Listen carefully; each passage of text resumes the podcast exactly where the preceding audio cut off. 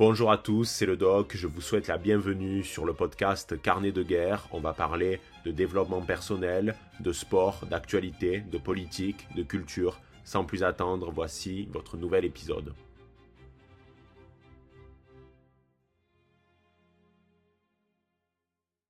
Eh bien, salut à tous, c'est le Doc. J'espère que vous allez bien et on se retrouve ce soir pour un petit live. Ça faisait très longtemps que je n'avais pas organisé un live sur la chaîne, donc ça me fait euh, très plaisir de vous retrouver pour cette soirée un petit peu euh, spéciale. Alors, euh, pourquoi il n'y a pas le clavardage? Pourquoi il n'y a pas le chat?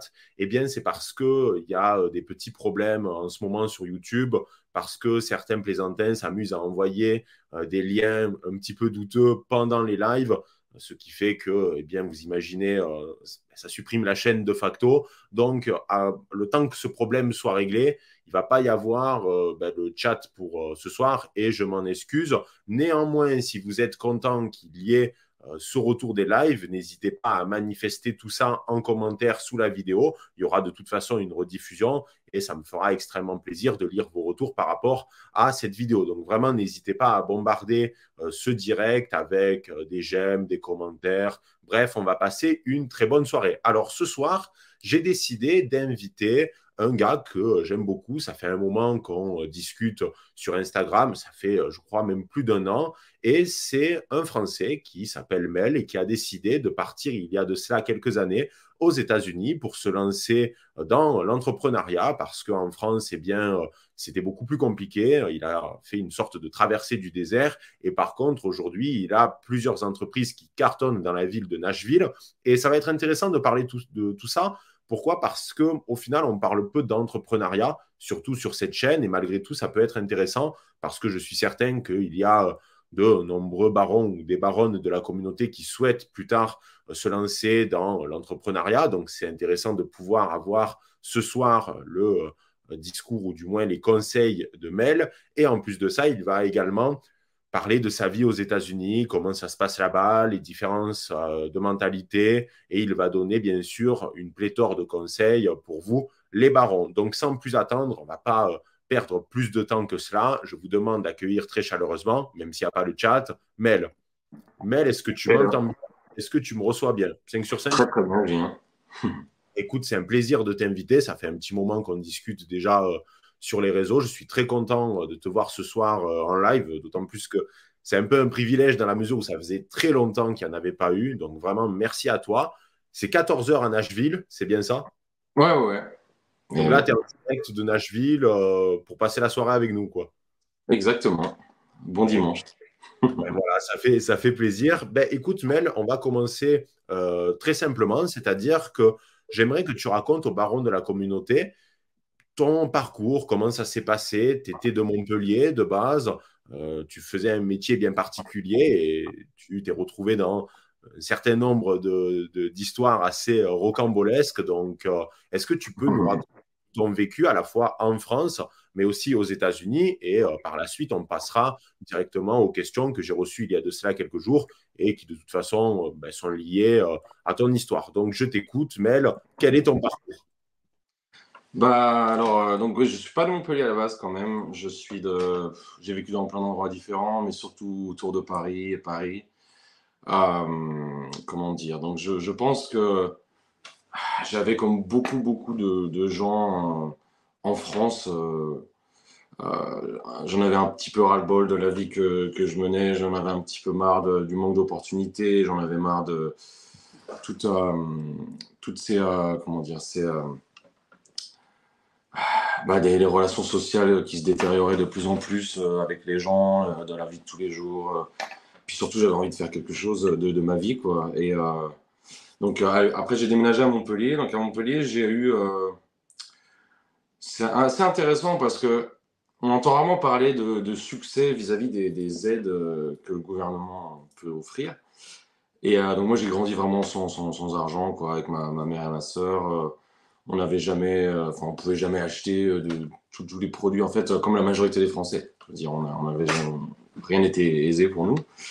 Et euh, j'étais musicien à ce moment-là. Et donc, la mission locale, à l'époque où j'habitais, à Lunel, m'avait accueilli et il m'avait la, dame qui s'occupait de moi était super super super gentille et a, fait, elle a eu confiance en moi et elle m'a permis de, faire une école d'ingénieur du son à ce moment-là. Et après, aider à ouvrir un studio d'enregistrement, donc ce qui s'appelle Tennessee Studio à Montpellier, que j'ai eu pendant plusieurs années. Et euh, donc j'étais déjà, j'ai commencé à être entrepreneur à ce moment-là. Euh, j'étais déjà euh, vraiment dans le rêve américain. Ça, c'est un truc que j'ai toujours voulu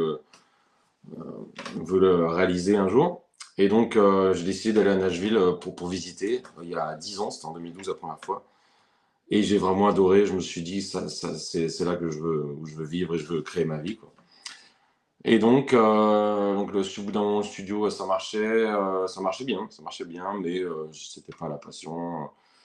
Et j'ai des gens qui, enfin, j'ai décidé de partir. En fait, je sais tout quitter, de faire le, le truc d'immigrer euh, old school. J'ai quitté euh, mon business, j'ai quitté mes parents, j'ai quitté mon appart, j'ai quitté ma copine. Et euh, j'ai décidé de partir à Nashville et de voir comment ça, ça allait fonctionner. Donc, je ne savais même pas comment j'allais pouvoir rester d'un point de vue visa, immigration et tout ça. mais je me suis donné quand même le visa de six mois de tourisme parce que trois mois, c'est vraiment trop court pour pouvoir faire quoi que ce soit. Donc, j'ai, à ce moment-là, je suis parti à Nashville. Quoi, et puis là, j'ai sans savoir ce que j'allais y faire hein, d'ailleurs, hein, parce que bon, j'y suis un petit peu déménagé pour la musique, mais en fait, euh, tout le monde est tellement euh, talentueux et excellent dans ce milieu à Nashville, sans surprise, que je sais pas si c'est un milieu que j'avais envie de d'explorer encore. Donc, euh, en fait, quand je suis arrivé aux États-Unis, je me suis rendu compte assez vite que je pouvais faire. Bah, de toute façon, j'avais besoin parce que j'étais pas totalement légal pour travailler au début. Je me suis rendu compte assez vite que je pouvais faire du fric partout et n'importe comment. Contrairement à la France, bien sûr. Et ça a commencé, par exemple, euh, bah, les Américains, euh, ils avaient besoin, je sais pas, ils postaient sur Facebook, ils avaient besoin de quelqu'un pour enlever toutes les merdes qu'il y avait dans leur jardin, des trucs d'amener à la benne à ordures, par exemple. et moi, je m'en foutais, bien entendu, j'avais besoin d'argent. Comme beaucoup de gens, j'avais un petit pick-up, donc je le faisais, et les mecs me filaient 70 dollars. Ça, c'est vraiment le boulot à la con aux États-Unis que tu peux faire quand tu es ado, je sais pas quoi. Et je me suis vite rendu compte que ça m'avait pris 30 euh, minutes à faire, j'ai gagné 70 dollars en 30 minutes. Ça fait du 140 dollars de l'heure. Donc, tu imagines bien que je me suis dit, putain, là, il y a un truc. Euh, de manière générale, euh, en, en, permanence, en fait, aux États-Unis, en permanence, il y avait des opportunités. Ce que j'avais pas du tout, bien entendu, c'était le statut social, par exemple, parce que aux États-Unis, c'est rien en rapport, c'est pas vraiment en rapport avec l'argent. L'argent, c'est facile, on a partout. C'est vraiment le statut social. C'est euh, les gens ont besoin de. Si tu veux continuer à être le mec qui va enlever les, les, merdes et les amener à la benne à ordures, il n'y a pas de problème. D'ailleurs, tu gagneras très bien ta vie, franchement. Et mais je commençais à avoir un peu au-delà, donc j'ai commencé à j'ai eu beaucoup, beaucoup de chance. Euh, je dirais que tous les gens qui ont beaucoup de succès euh, diront qu'il y a une part de, chance, c'est comme ça. Euh, je sais pas comment on peut avoir de la chance, mais j'ai eu de la chance. J'ai pu, moi, comme j'ai beaucoup bossé dans les chantiers, je fabrique tout moi-même, que ce soit du, plancher, du carrelage, plomberie, électricité. Donc, j'ai commencé à, à, vouloir acheter des maisons. À l'époque, c'était très, très peu cher à Nashville. Et à un moment où, en fait, euh, la ville de Nashville commençait à avoir un énorme succès, et tout le monde voulait s'installer de Los Angeles, de New York.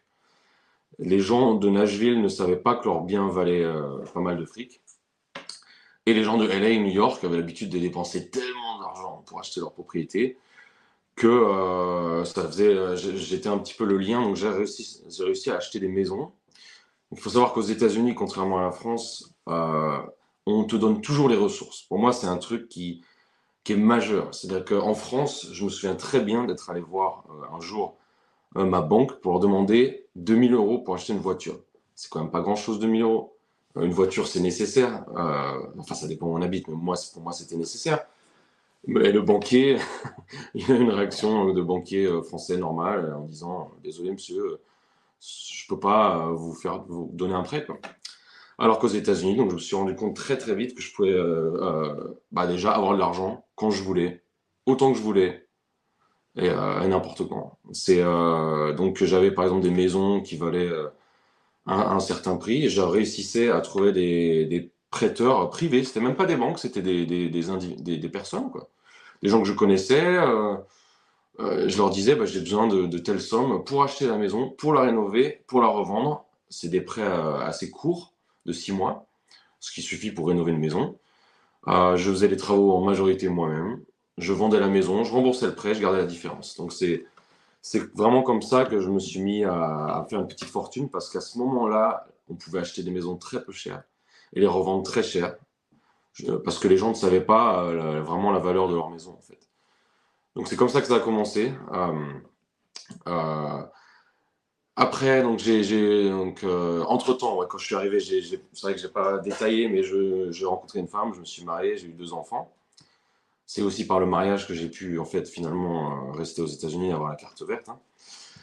Et euh, bien entendu, donc j'avais mes deux enfants. Euh, c'était plus facile à ce moment-là d'acheter des maisons à Nashville parce que les gens savaient enfin la valeur de leur propriété. Donc ils ne les vendaient plus pour des bouchées de pain. Et puis j'en avais un peu marre de faire des chantiers toute l'année, c'était fatigant. Et je viens, moi, surtout de, la restauration, où j'ai commencé à bosser dans des bars dès 18 ans. Et je voulais absolument ouvrir un bar à vin parce que je trouvais que les Américains n'avaient pas vraiment trop la culture du vin, l'éducation de tout ce qui était sur le vin. Euh, donc je me suis dit, je vais ouvrir mon bar à vin, j'ai commencé à chercher les endroits. Et puis finalement, à ce moment-là, mes parents, euh, qui étaient à Montpellier à ce moment-là, avaient besoin de, euh, avaient envie de partir de France. Pareil, quoi. C'était, ils en pouvaient plus, comme beaucoup de gens malheureusement. Et donc je leur ai dit, eh ben, parce que mon père est chef, il est fait Ferrandi à Paris. Et euh, je lui dis, bah, au lieu d'ouvrir un bar à vin, et si on essayait d'ouvrir un restaurant français ensemble, et vous faites une demande de visa d'investisseur Chose qui, que, beaucoup de gens font hein, pour pouvoir déménager aux États-Unis. On va en parler un petit, peu après, si tu veux. A des options pour, pour s'expatrier là-bas. Mais ils l'ont fait. On a trouvé un vieux kebab pourri qui était pas cher du tout, le loyer le moins cher d'East Nashville. Encore une fois, le genre de truc que les Américains de base ne, ne, regardent même pas. Quoi. Les mecs, pour eux, ils le rasent, ils s'en foutent. Quoi. Nous, on l'a récupéré, euh, on a enlevé euh, tout le matos de kebab et les rats qu'il y avait avec. À ce moment-là, il y en avait. Et euh, sans surprise. Et mes parents ont réussi à avoir un visa. Et là, on s'est dit, bon, bah, on va ouvrir ce qui nous plaît le plus, c'est le bistrot français classique. C'est ce qu'il y a de, de, de, plus, de plus chaleureux, de plus convivial dans la culture française, euh, dans la restauration. C'est des plats qui, qui, sont, qui, font, qui font du bien, qui sont euh, pas extrêmement compliqués à réaliser. Euh, c'est des plats qui, qui, ont une histoire derrière, des plats qui représentent la France, qui représentent toutes ces choses-là. Donc on va faire le bistrot classique. On va avoir un petit bistrot du coin, on va l'ouvrir. Ah, ça va être sympa, on va faire un 60 couverts par soir. Euh. et puis ça va être cool, comme ça mes parents ils pourront être là, euh, ils pourront voir leurs petits-enfants grandir. Et moi, euh, je vais pouvoir voilà, avoir un peu cette idée de bar à vin, je vais me concentrer sur le vin et tout ça. Et donc on a ouvert finalement en décembre. Et alors là, ça a été, dès le premier jour, ça a été énorme succès. On a été complet tout le temps, tout le temps, tout le temps, depuis trois ans maintenant. Même en passant euh, dans la pandémie. On a ouvert en décembre 2019 et en mars, à cause du Covid, on a dû fermer bah, pendant quelques mois. Mais on a eu un succès absolu continu, si bien que tellement, tellement énorme, on a été nommé meilleur nouveau restaurant euh, à cette époque en 2020.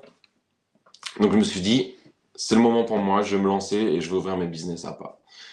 Euh, il faut savoir que moi, je fais les choses vraiment comme un Français, en fait. Les Américains, en fait, c'est une force pour, nous les Français, c'est qu'on a tendance à toujours vouloir faire les choses nous-mêmes, et ça, ça vient en majorité du fait qu'on n'a pas beaucoup de moyens. Euh, si j'ai appris l'électricité, la plomberie, si j'ai appris tout ce truc-là, c'est parce que j'avais pas le fric d'appeler un électricien. C'est aussi simple que ça. Euh, donc, euh, bon, je fais peut-être pas de l'électricité aussi bien qu'un électricien, mais bon, ça va. Si vous prenez un coup de jus dans mon resto, vous m'excusez. mais euh, non, je, fais les choses moi-même, euh, donc je me suis dit, bah, je, vais, regarder, je vais, euh, et en fait, j'ai décidé de me sauter sur des, locaux commerciaux qui étaient disponibles à des prix très intéressants. Pourquoi? Parce qu'en plein Covid. Donc personne, à le moment où tous les bars et les restos fermaient, personne n'avait envie d'ouvrir des établissements. C'était un, peu, c'était un peu fou de faire ça. Mais moi, je me suis dit, je sais très bien que l'économie va repartir à fond après. Le Covid, bon, j'y ai, cru comme tout le monde les premiers mois. Je me suis vite rendu compte d'autres choses après, je ne vais pas en parler. Bref, j'avais pas peur d'investir, on va dire. Je me suis dit, je vais me lancer, je vais sauter sur ces endroits, euh, je vais signer des beaux, euh, et puis je vais créer des petits business. Donc j'ai créé à ce moment-là deux bars. Je me suis lancé le challenge d'ouvrir trois business en un an, et chose que j'ai réussi à faire, j'en suis très très fier. J'ai ouvert deux bars, euh, dont un bar à vin, donc celui, le bar original que je voulais. Un autre bar qui s'appelait Overlord, qui était un bar assez grand, de 250 mètres carrés, avec un billard, une salle VIP c'était un bar qui était dédié aux soldats euh, américains qui sont battus en Europe pendant la Deuxième Guerre mondiale. Euh, d'où le nom Overlord, qui est le, nom de l'opération Overlord, c'est le, débarquement en Normandie. Et j'ai ouvert un magasin de vin et d'alcool, euh, donc beaucoup, beaucoup de produits français. En fait, dans tous mes business, j'essaie de représenter la France le plus possible. Je suis vraiment très, très fier d'être un genre d'ambassadeur de, notre culture à l'étranger, de pouvoir faire en sorte que les, les, les Américains, et pas que, on a des clients internationaux, que tous les gens puissent euh, croquer cette petite, euh, ce petit morceau de France que, qui est pour moi le meilleur de, de ce qui nous reste, euh, qui existe bien, bien sûr encore beaucoup en France, mais peut-être beaucoup moins qu'il y a 50 ans, et qui sait s'il y en aura beaucoup dans 50 ans. Donc, donc voilà, et puis là, j'ai décidé de vendre mes bars parce que j'avais on va en parler, ça va être très très intéressant. J'ai eu beaucoup de problèmes avec euh, les employés, le staff de manière générale, ça, ça va être un sujet très très très intéressant. Et j'ai vendu mes bars pour 4, 2 à 4 fois ce qui m'a coûté, donc gros gros gros succès. Et entre-temps, voilà, toutes ces, tous ces business ont eu des, euh, des, des, récompenses. Un restaurant, il a été nommé meilleur restaurant de Nashville 2022, donc c'est énorme. Il a été voté d'ailleurs, c'est pas un magazine qui a, voté pour nous, c'est le, vote des gens de Nashville qui ont voté pour, notre resto. Mon bar a été nommé meilleur bar et puis le, succès est juste constant. Donc voilà, je peux dire que j'ai le, je, rêve, je, vis vraiment pleinement le rêve américain. Euh, j'ai la maison, les bagnoles, euh, les enfants, euh, l'argent. Donc voilà. Pour parler concrètement d'argent, tu gagnes combien aujourd'hui par mois? Alors j'imagine que ça doit euh, ça doit varier en fonction. Ah, mais ici, on parle, on, parle viril, il faut dire les choses. Il n'y a pas le fils français qui surveille. Voilà. non, mais tu sais qu'en France, en plus, il y a vraiment euh, ce malaise autour de la question de l'argent où, on euh, enfin, où certains Français n'aiment pas du tout parler de, ben, de ça, alors que ce n'est pas une de gagner de l'argent. Donc aujourd'hui, tu gagnes combien par mois avec tes différentes entreprises? Ouais, donc il faut savoir qu'aux États-Unis, euh, c'est pas du tout tabou de parler d'argent. Ça, j'adore. C'est un truc. Ton, tu sais combien ton voisin il gagne. En fait, tu peux parler de ton voisin et tu lui dis Ah, tu gagnes combien ton job Et il va t'en parler. C'est un truc. Euh, honnêtement, moi, je trouve ça assez sain parce que de, de, de rendre l'argent tabou, ça, ça sacralise un peu l'argent et je trouve que ça devient, ça devient malsain. Moi, je trouve, je trouve ça OK de, parler. Euh, et puis, ça peut motiver des gens. pour te dire, cette année-là, en un an, donc avec mon restaurant, la vente de mes deux business, j'ai gagné un demi-million de dollars en un an. Et ça, c'est net, hein. c'est pas, en, pas en brut. Oui, parce qu'en plus, les impôts là-bas sont, euh, sont pas les mêmes qu'en France, hein, les, charges. Oui, oui, euh, tu te rends compte que le plafond euh, pour les grosses fortunes, c'est 37%. donc, tu t'en sors. Moi, je paye beaucoup d'impôts, mais je paye chaque centime de dollar. J'en suis aussi, ça m'emmerde comme tout le monde, je, je ne vais pas m'en cacher, mais j'en suis quand même fier parce que bah, je fais tout. Il n'y a absolument rien au black, tout est complètement. Euh, tout est fait de manière honnête, euh, normale. Euh, bon, j'aimerais voir un petit peu plus de résultats dans la ville de Nashville avec tout, ce fric qu'on dépense en impôts. Cela dit, ça ne me dérange pas, franchement. Et d'ailleurs, je te dirais, la majorité des gens qui gagnent de l'argent aux États-Unis te diront que ça ne les dérange pas de payer des impôts parce qu'on ne se fait pas mettre. Quoi. Non, mais ça fait partie, de toute façon, ça fait partie de, la vie en société. Euh, faut pas, après, il ne faut pas tomber dans un extrême ou dans un autre, c'est-à-dire que euh, en, France, les charges sont complètement délirantes, ce qui empêche d'ailleurs ah certains, patrons de PME d'embaucher encore plus. Mais on on, peut critiquer ça, mais de l'autre côté, il faut quand même comprendre le fait que ben, l'impôt, ça permet euh, ben, de créer des projets dans la ville. Une ville devient aussi attractive par le biais de l'impôt parce que des projets peuvent être mis en place. Après, ça dépend de qui est à la tête de cette ville parce que en fonction de la politique, ça, euh, ton argent, tu as l'impression qu'il est vraiment dépensé pour des conneries, mais quand c'est bien fait, euh, ça peut être justement une sorte de cercle vertueux parce que ça rend la ville encore plus attractive. Donc des gens s'y installer et euh, ça participe à une économie vertueuse circulaire où au final tout le monde est gagnant. Mais pour ça, il faut que l'argent soit bien dépensé et que ça ne soit pas fait n'importe comment. Et j'imagine que là-bas, c'est fait d'une manière assez transparente, non, au niveau des dépenses. Oui, pour, tu sais, ça reste, ça reste toujours ce monde un peu euh, secret où tu ne sais pas trop où va l'argent, mais je pense honnêtement qu'on se fait vraiment juste moins avoir qu'en France. On se fait moins avoir qu'en France. Euh, je sais que par contre, il y a un budget énormissime qui va à l'armée euh, dans les taxes. Je crois que c'est d'ailleurs le budget numéro un aux États-Unis. Euh, mais on a la meilleure armée du monde. Donc tu vois ce que je veux dire Il y a tout est, toutes les taxes que tu payes, tous les impôts vont quelque part. J'attends toujours d'avoir des trottoirs dans certaines rues de Nashville. Dans beaucoup de rues, il n'y a pas de trottoir. Pourquoi? Tu vois, on dépense, les Américains, les Nashvilliens dépensent énormément de fric en, impôts, il n'y a toujours pas de trottoir. Où va l'argent? Parfois, on ne sait pas. Mais c'est quand même pas la France. La France, c'est un très haut degré. Vous m'expliquer par message la dernière fois, c'était assez intéressant puisqu'on a euh, déjà discuté euh, euh, plusieurs fois. Tu me disais que la classe moyenne américaine, pour bien comprendre la différence avec la France, c'est que la classe moyenne américaine a plus d'argent déjà de base. C'est-à-dire que les, la classe moyenne américaine peut plus dépenser, a, un pouvoir d'achat beaucoup plus élevé que euh, la classe moyenne française, ben, justement parce qu'il n'y a pas des impôts comme en France. Et justement, euh, tu m'expliquais la dernière fois par message que, par exemple, au début, tu avais fait beaucoup d'argent avec ce système où tu débarrassais euh, ben, les déchets chez les gens parce que l'Américain moyen, il se dit, j'ai la flemme, ça me fait chier. Exactement, exactement. Donc, il faut je... savoir.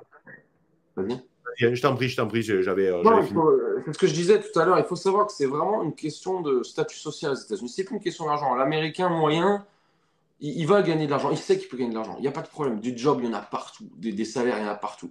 Euh, au début, j'ai oublié, j'ai fait des tonnes de petits boulots. Hein. Je n'ai pas parlé de détails, mais j'ai travaillé à General Motors, donc euh, l'usine de, de, qui font Chevy, Cadillac et tout ça. il y a une grosse usine vers Nashville. J'y ai travaillé. Et il faut savoir qu'aux États-Unis, euh, les salaires ne prennent pas les gens pour des cons. Euh, le mec dans l'usine qui met la même vis à l'intérieur du même véhicule toute la journée, le genre de boulot en France où tu es payé une misère, le, genre de truc où tu es au bas de l'échelle sociale, euh, les gens, enfin je veux dire, tu l'es, c'est la perception que les gens ont. Et ben aux États-Unis, c'est payé 17 dollars de l'heure. Et ils ont tellement besoin de main-d'œuvre que toutes les usines, après tu as l'usine Ford, tu as l'usine euh, Chrysler, toutes les usines montent les salaires pour avoir plus d'employés. Donc les mecs se retrouvent à 20 dollars de l'heure pour mettre le même boulon. Et c'est génial parce que ces métiers-là qui sont durs, vraiment durs, sont payés, sont bien payés. Donc il y a un respect du travail difficile, tu vois. En France, c'est pas du tout le cas. En France, euh, plus tu trimes, plus, plus on te prend pour un con. C'est vrai tu disais que tu avais eu des soucis avec tes employés, enfin, que tu avais eu euh, quelques petites problématiques. Est-ce que tu peux aborder ça? Parce que tu as dit que ce serait intéressant. Juste avant, vu que tu l'as. Là, là c'est tout un sujet. Euh, disons que maintenant, euh, pour faire court, je t'ai dit que j'ai gagné beaucoup d'argent cette année. Je pourrais en gagner le double, le triple. Il n'y a pas de problème. Je pourrais faire beaucoup plus. Mais là où je suis heurté maintenant, c'est au manque de personnes en qui je peux avoir confiance. Euh, je ne trouve pas les gens euh, motivés pour me seconder. Je ne trouve pas de gens qui, qui sont solides, qui, qui, sont motivés parce que les jeunes Américains d'aujourd'hui, ça c'est un truc, il faut qu'on en parle parce que on dit toujours souvent que l'Amérique est en avance vis-à-vis de la France. Alors quand je dis en avance, je ne parle pas intellectuellement, je parle euh, bah, des points de vue sociétal, technologiques et tout ça. Euh, il y a encore, euh, je me souviens, à une époque, euh, je venais à Nashville et puis les mecs étaient tous déjà sur iPhone, Instagram et tout. En France, on avait encore des BlackBerry. je sais pas si tu as connu même BlackBerry. Mais euh, donc, toujours un peu 10 ans d'avance. Donc, il faut parler de ça parce que là, ce qui se passe aux États-Unis maintenant, vous allez l'avoir en France bientôt. C'est que les jeunes d'aujourd'hui, américains, sont complètement désabusés, complètement démotivés, complètement euh, flemmards. Je ne vais pas me faire d'amis en disant ça, hein, mais, c'est la réalité. Je le sais parce que j'ai beaucoup d'employés. À un moment, j'ai eu jusqu'à 35 employés avec tous mes business je ne peux pas les garder. Et je vais dire ce que je vais dire là, je vais le dire aussi euh, de la bouche d'amis à moi hein, qui ont des business. Hein. Ce n'est pas que ma perception des choses. Euh, j'ai une amie qui est française hein, ici, euh, et, on n'en peut plus. On n'en peut plus. On engage, on, est obligé de donner des fortunes, des fortunes en salaire pour des gens incompétents qui n'ont pas, enfin incompétents, pas dans un point de vue péjoratif, mais dans le sens où ils n'ont pas les compétences de ce qu'ils devraient faire. et ils en ont rien à foutre, rien à foutre. Ça les intéresse plus, le travail les intéresse plus. Même gagner de l'argent les intéresse plus. C'est ça qui est hallucinant. Quand je vais en France et que je parle avec les gens, euh, je vois les, yeux qui brillent, me dire putain, ah bon, tu peux gagner autant d'argent, mais c'est génial et tout. Et moi, je leur dis pareil, mais les Américains, par exemple, ils ont cette opportunité. Ils n'ont plus envie. Ça les intéresse pas. Euh, ça les dérange pas d'être à quatre en coloc et de, gagner pas beaucoup d'argent, puis d'aller boire une bière, tout ça. Et, ça, ce qu'il faut savoir, c'est que c'est les, conséquences directes pour moi de la crise du Covid. Avant la crise du Covid, j'étais très très fier de voir que l'Amérique était un, un, pays de, travailleurs euh, acharnés. De... C'était un pays dont j'étais vraiment fier parce que je savais que je pouvais compter sur tout le monde. Euh, tout le monde était travailleur. Et là maintenant, le Covid, ça a détruit les mentalités. Les gens ne veulent plus travailler. Ils s'intéressent plus à l'argent. On engage des gens. Euh, euh, je te jure, des trucs qu'on voit parfois, mais c'est hallucinant, hallucinant. Et malheureusement, on est obligé de prendre le, je dirais, sans être trop insultant, mais on est obligé de prendre le fond du panier, tu vois. Des gens qui sont là, ils savent même pas pourquoi, en fait. Ils prennent le job, et puis après, ils viennent pas au boulot. Je sais pas pourquoi, ils viennent plus. En fait, ils sont passés à autre chose. En fait, ce qu'il faut savoir, donc ça, c'est aussi une discussion très intéressante. Ce qu'il faut savoir, c'est que il y a une grosse crise en ce moment de l'emploi parce que les salaires explosent en ce moment aux États-Unis. Alors, euh, tu pourrais dire, ah bah, c'est très bien, comme ça, les gens sont bien payés. Enfin, euh, c'est la lutte des classes, voilà, les, les employés sont enfin le salaire qu'ils méritent, je suis totalement d'accord avec ça. Malheureusement, qu'est-ce que ça fait? Ça fait que on est dans un monde en ce moment, euh, un monde de titans. C'est les GAFAM, c'est tous ces trucs-là. Le, le but, ce qui va nous arriver à nous, petits entrepreneurs, et ça je peux parler de l'Amérique et de la France, c'est la même chose. Ce qui va nous arriver, c'est qu'on va être remplacé, racheté par les gros et les titans.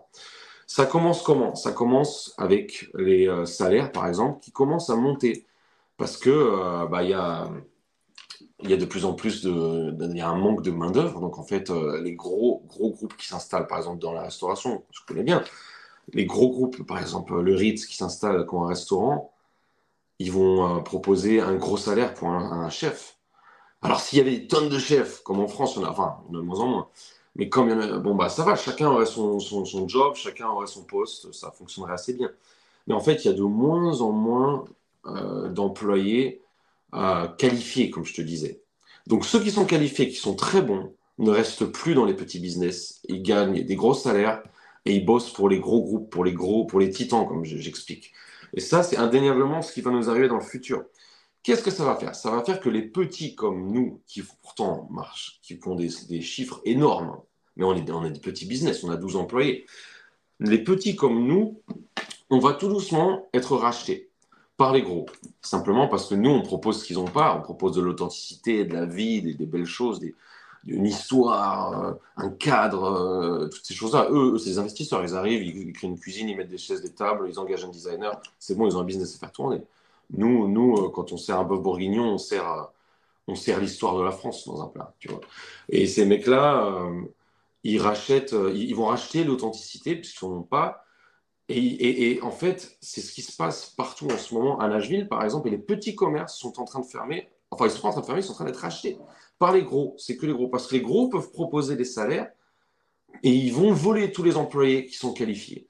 Donc, un mec aujourd'hui qui a un chef, un sous-chef qui est bon à Nashville, pourquoi il va chercher à rester dans un petit restaurant du quartier qui marche bien alors qu'il pourrait bosser au Ritz euh, ou à Westin euh, qui a ouvert à downtown Nashville et, gagner euh, trois fois plus Donc en fait, au fur et à mesure, nous, on perd, et pourtant on paye très, très, très bien. Il faut savoir, en termes de comparaison, puisqu'on parle d'argent, notre sous-chef, notre, mon père il chef, hein, mais notre sous-chef est payé 6 000, balles par mois. Donc, tu imagines le truc. Si demain, euh, j'étais en France, je cherchais un sous-chef à 6 000 balles par mois, j'aurais une queue de 150 personnes. On est d'accord ou pas? Hmm. Je sais pas, ça fait, j'habite plus en France, je peux pas savoir. Mais j'imagine que c'est quand même un bon salaire, non? Ben après, on a, on a, je pense, la même, je pense qu'on a la même problématique que tu, que tu mentionnais, c'est-à-dire qu'après après la pandémie, euh, je pense qu'il y a beaucoup de travailleurs qui ont goûté à une, une, certaine vision du, du, travail. Bon, déjà, dans le domaine tertiaire, c'est euh, ben, le télétravail qui, prime. Aujourd'hui, toutes les boîtes, euh, de près ou de loin, que ce soit des grands groupes ou pas, ont dû eh bien, s'adapter à cette nouvelle exigence. C'est-à-dire qu'une boîte de Pandore s'est ouverte parce qu'il y a ben, des travailleurs qui se sont rendus compte que ben, ils pouvaient autant euh, travailler de chez eux avec leur ordinateur, ce qui peut présenter d'ailleurs de nombreux avantages. Hein. Je pense qu'il y a certaines vertus au télétravail, mais je crois aussi qu'en parallèle, certains se sont ont à cette, euh, à cette époque où certes il y avait une incertitude par rapport à ce que l'humanité était en train de, vivre, mais euh, parallèlement, moi, j'ai beaucoup d'amis autour de moi qui n'ont pas pu travailler pendant la période du Covid. Et ça a été quand même pour eux une forme de... Le soulagement, c'est un peu fort parce que euh, certains continuaient à toucher leur salaire, mais ils ont goûté à ça. C'est-à-dire, ils ont goûté au fait de toucher un salaire et à ne pas travailler en parallèle, ce, qu'on peut comprendre, hein, bien entendu. Hein, c'est on est humain, un moment, quand on est payé et qu'on ne travaille pas en parallèle, ben, on va pas cracher euh, dans la main qui, qui, qui, qui, nous donne. Enfin, on va accepter le deal. Donc, euh, je pense que tu as raison, ça, ça a eu cet effet-là. Et aujourd'hui, en France, on est dans une situation assez paradoxale où euh, de plus en plus, alors on a beaucoup de magasins qui ferment, on a beaucoup de franchises qui ferment. par exemple, il y a le magasin Camailleux qui a fermé, il y a Saint-Méry, etc. Ça s'explique aussi parce que ce sont des magasins qui n'ont pas su, à un moment donné, selon moi, faire une sorte de virage et euh, être beaucoup plus attractif, beaucoup plus euh, moderne parce que c'était des magasins qui étaient dans le, dans le formol. Donc, on a malheureusement une économie sous tension, on a des magasins qui ferment, mais aussi en parallèle, on a quand même beaucoup de magasins qui recherchent, notamment ben, ce qu'on appelle des conseillers de vente, des, vendeurs, des apportés, etc. Mais en fait, les annonces restent pendant plusieurs semaines parce qu'il n'y a pas de il n'y a pas de proposition. J'ai des amis à moi qui, qui tiennent des restaurants, d'autres qui sont managers de boutiques et ils posent des, annonces et pendant euh, des mois ah entiers, personne qui, qui, qui, se propose. Donc, je euh, dirais un truc, je dirais quand même un truc, la différence. C'est pour ça que je, quand je dis que c'est ce qui va arriver euh, en France bientôt par rapport à l'Amérique, c'est que en ayant eu des discussions avec des Français, je sais que c'est aussi parce que certains métiers sont pas assez rémunérés. Aussi, alors, alors, je comprends que tu n'aies pas envie de bosser, de trimer dans une cuisine avec une chaleur énorme. On, sait ce que c'est la restauration. Si tu es payé une misère. Mais là, ce qui se passe aux États-Unis, c'est plus une question de salaire. C'est ça qui est terrible. Même à 6000 balles par mois pour un sous-chef, on n'arrive pas à trouver des gens. Les gens ne veulent plus faire d'efforts, ils ne veulent plus tout ce qui est un peu difficile, pénible et tout ça tout ce qui requiert du courage, euh, ça, n'existe plus. les gens ne veulent plus faire ça. Et les seuls qui veulent faire ça, bien sûr, c'est qui? C'est moi, c'est les Mexicains, les Latinos de manière générale, c'est les nouveaux arrivants. Nous, on a de l'énergie, mes parents, moi, on bosse comme des malades. Nous, ça ne nous dérange pas, parce que nous, on vient de pays où on sait ce que c'est que les efforts. Les Américains ont tellement baigné dans le confort absolu, le confort absolu, que maintenant, ils se sont ratatinés. Ils ne veulent plus rien faire. Ils ne veulent plus rien faire non, c'est intéressant. Et oui, tu as raison, euh, tu as mis le doigt sur l'une des problématiques, c'est qu'il y a certains métiers en France, typiquement dans la restauration, quand tu es serveur, c'est l'enfer. Tu, tu, es mal payé, tu fais des heures délirantes. Et en plus de ça, tu te fais euh, mal parler toute la journée, soit par le manager, soit par les clients. Parce qu'aussi, le problème, c'est qu'en France, il s'est développé une sorte de spleen. Moi, moi je le vois, ce qui, me, ce qui me choque beaucoup quand, euh, ben, en gros, j'ai des interactions, que ce soit au restaurant, etc., c'est que moi, j'aime beaucoup parler à des, à des vendeurs, à des, euh, à des, à des, serveurs, etc., parce que c'est une partie des relations sociales normales. Les gens ne, se parlent plus aujourd'hui, malheureusement. Bon, là, on rentre dans d'autres considérations, mais ben, c'est vraiment des relations très simples. vraiment, tu me sers et puis tu fermes ta gueule. quoi. Et quand, tu, quand tu leur parles, ce qu'ils disent aussi très souvent, donc que ce soit dans ces métiers ben, de, service, c'est à quel point ben, les gens ne sont pas sympas avec eux, les prennent pour leurs ex. général, Et ça, ça, ça, c'est dur parce qu'en plus d'être mal payé, et surtout en France, ce qui est particulièrement agaçant, c'est que, par exemple, quand il y a des objectifs dans des boutiques en termes, tu sais, de ben, vous devez vendre tant, etc. Euh, ou même quand il y a le système euh, ben, du, du, pourboire, les pourboires en France sont partagés. Les pourboires en France sont partagés, donc ça fait qu'il y en a toujours un qui va, euh, ben, il va arriver dans une, dans une boîte. Moi, j'ai un ami à moi qui, qui a fait du, service pendant un moment. Il était dans, dans, un restaurant où il y avait ce système-là, donc d'un pourboire commun. C'était le seul qui vraiment avait le, sourire aux lèvres, qui était bien, avec les clients. Donc, de facto, il y avait une augmentation ben, des pourboires. Et bon, à côté de ça, euh, ben, le pourboire était partagé et euh, les autres serveurs, ben, visage fermé, parce qu'ils se disaient, ben, voilà, il y a déjà de l'entrée de l'argent. Ils pourraient se dire, on pourrait faire plus aussi, comme ça, ça nous en ferait plus. Mais non, pourquoi, pourquoi ah. se, fatiguer à être sympa?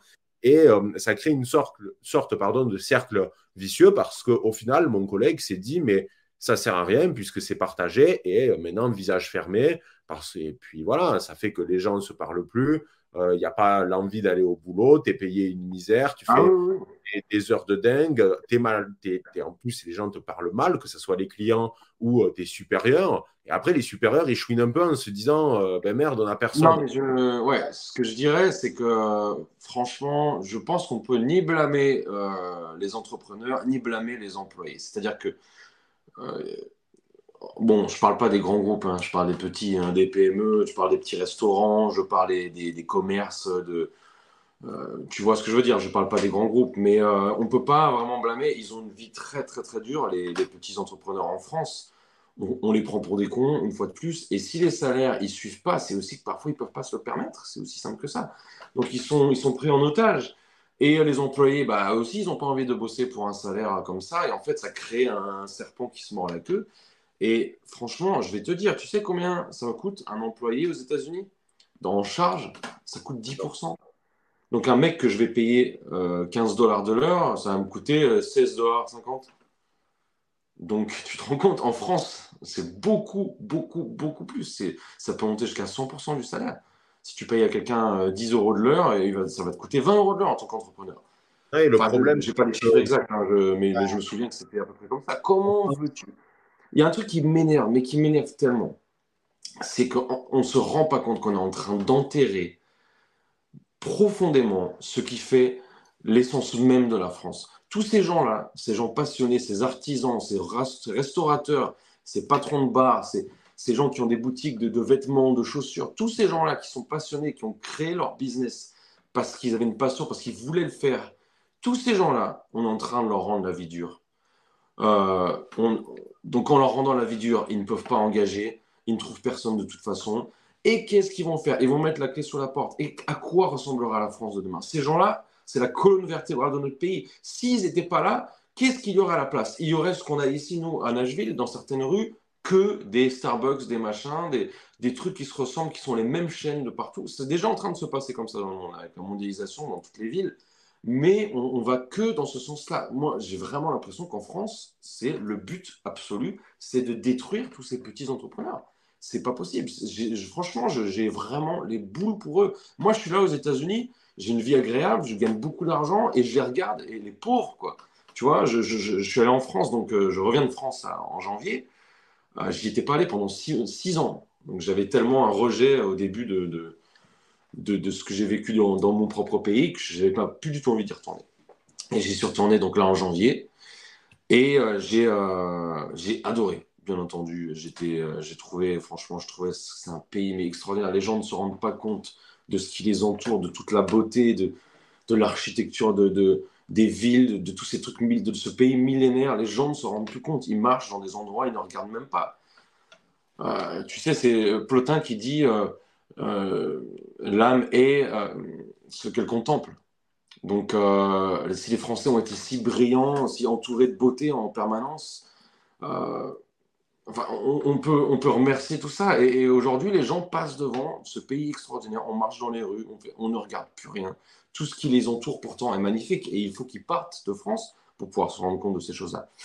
Et ce que j'allais dire, c'est que je me suis rendu compte, ça faisait six ans, j'avais presque oublié ce que c'était que d'avoir des relations euh, humaines avec les Français, hein, puisque j'ai vécu aux États-Unis.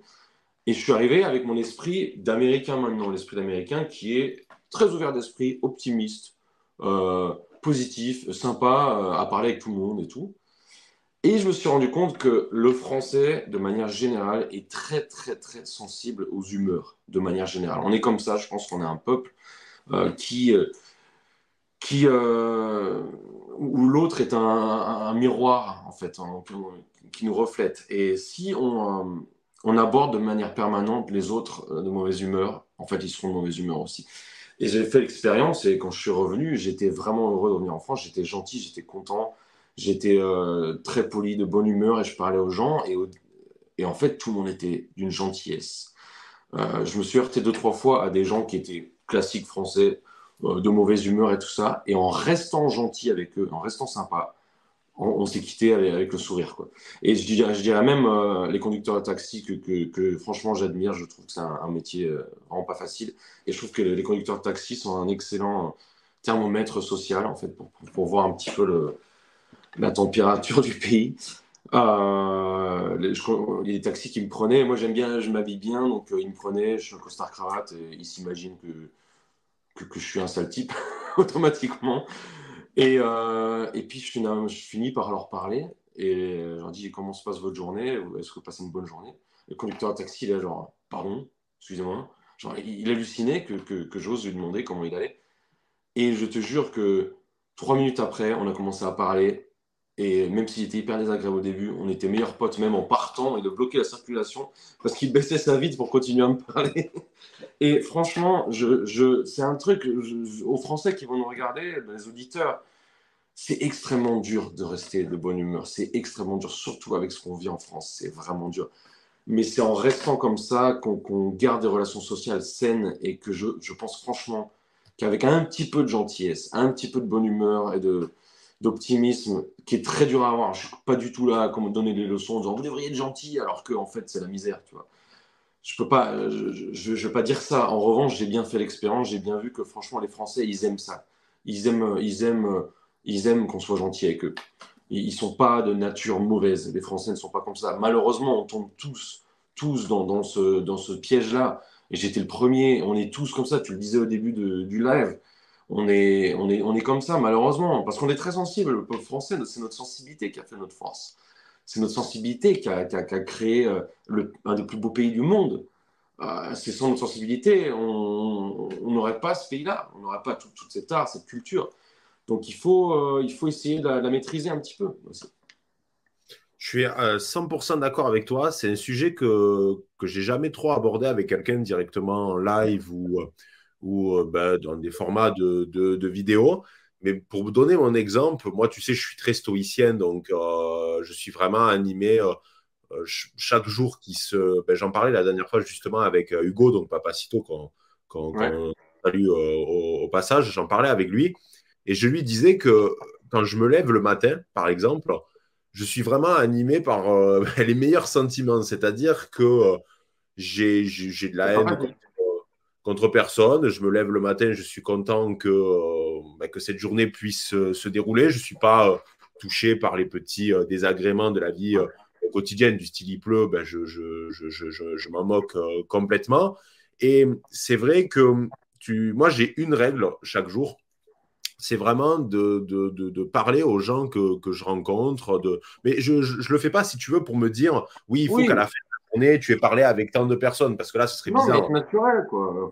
C'est ça. C'est ça. Et en fait, j'aime c'est bizarre de dire ça comme ça, mais j'aime profondément les gens. C'est, j'aime toujours parler avec, euh, avec que ça soit, ben, des, ben, comme tu disais, des chauffeurs de taxi. Euh, je prends pas mal le, le, le, taxi parfois pour, euh, pour, pour, pour bouger et j'adore leur parler. Tu as, tu as très bien dit, c'est un vrai thermomètre social. Moi, je me tape toujours des, des, des énormes barres avec les chauffeurs de taxi euh, euh, parce que ça, ça dérive toujours sur des sujets un peu en plus grivois, un peu, un peu particuliers. C'est super les conducteurs taxi, franchement. Enfin, moi, j'ai beaucoup. Hein. Ils n'ont pas la vie facile. Non, ils n'ont pas la vie facile. Et en fait, les gens ne comprennent pas que, tu l'as très bien dit, c'est vrai que la vie des Français est, difficile et on ne leur demande pas de, de faire semblant que euh, tout va bien alors qu'il y a beaucoup de choses qui, malheureusement, ne, ne, ne vont pas bien. Mais c'est un peu la logique de la loi de l'attraction. À un moment, tu, tu récoltes ce que tu sèmes. Moi, tous les jours, vraiment, quand, quand, comme je te disais, quand je me lève le matin, toutes les interactions que je vais avoir dans une journée, je sais qu'elles vont être positives. Et tu l'as très bien dit, même quand on tombe avec des gens qui sont agacés de leur journée ou euh, qui euh, ben, ont des tempéraments qui de base sont difficiles, c'est très rare qu'à l'issue de la conversation, il n'y ait pas un changement de ton. On voit que ça lui fait plaisir parce qu'en même temps, à un moment, on est tous humains. C'est-à-dire oui, oui, et les Français, ils sont bons au fond. Franchement, vraiment, c'est on est un peuple. Je pense que c'est dur à dire, enfin, c'est dur à, le croire, mais je pense que profondément, le peuple français s'aime. on s'aime je pense franchement, enfin les uns les autres, au plus profond, je pense que si on arrivait vraiment à souder ce peuple, je ne sais pas comment, je ne suis pas en train de dire qu'il faut un président rassembleur, je, ne sais pas comment. Enfin, il y a des tonnes de, possibilités, mais si on arrivait franchement à ressouder le peuple français, à remonter l'économie, je pense qu'on aurait un pays, un corps qui, brille, qui brillerait comme il a brillé dans le passé. quoi. Après, la, grande différence, c'est que maintenant, il y a des gens qui, euh, en France, sont hostiles. C'est-à-dire qu'il y, a des gens qui, euh, qui, prennent, euh, qui, ont une certaine jouissance à l'idée de se lever le matin en se disant, eh bien, comment je vais, je vais apporter un peu de malheur. il y a des gens comme, nous où on se dit, ben, toutes les interactions qu'on va avoir dans la journée vont être positives. Et même si elles ne le sont pas, eh bien, tu sors de la... C'est pas facile, hein. elles le sont les 15 premières minutes. Et après...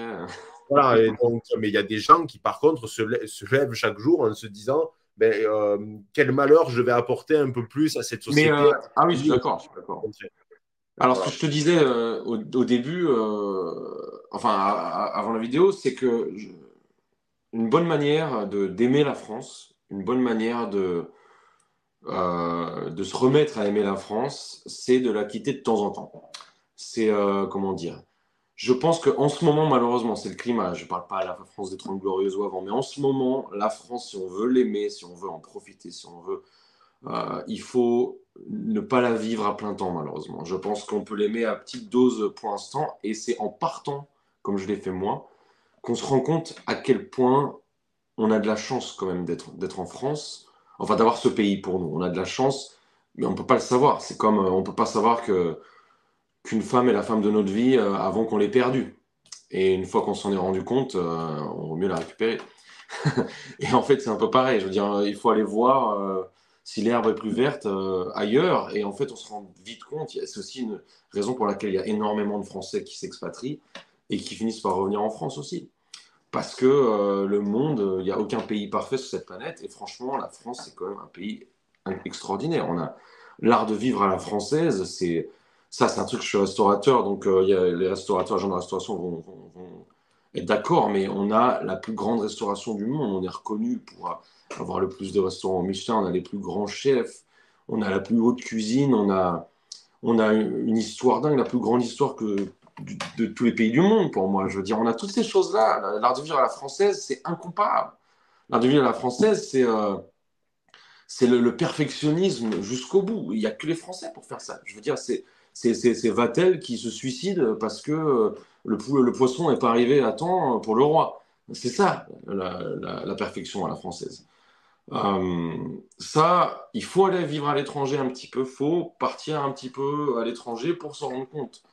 Euh, et après, on peut le célébrer en revenant en France et se rendre compte que putain, on a un pays, ce serait absolument, mais triste de voir ce pays euh, sombrer comme il est en train de le faire, malheureusement. Quoi. Alors qu'on a. Enfin, je ne sais pas.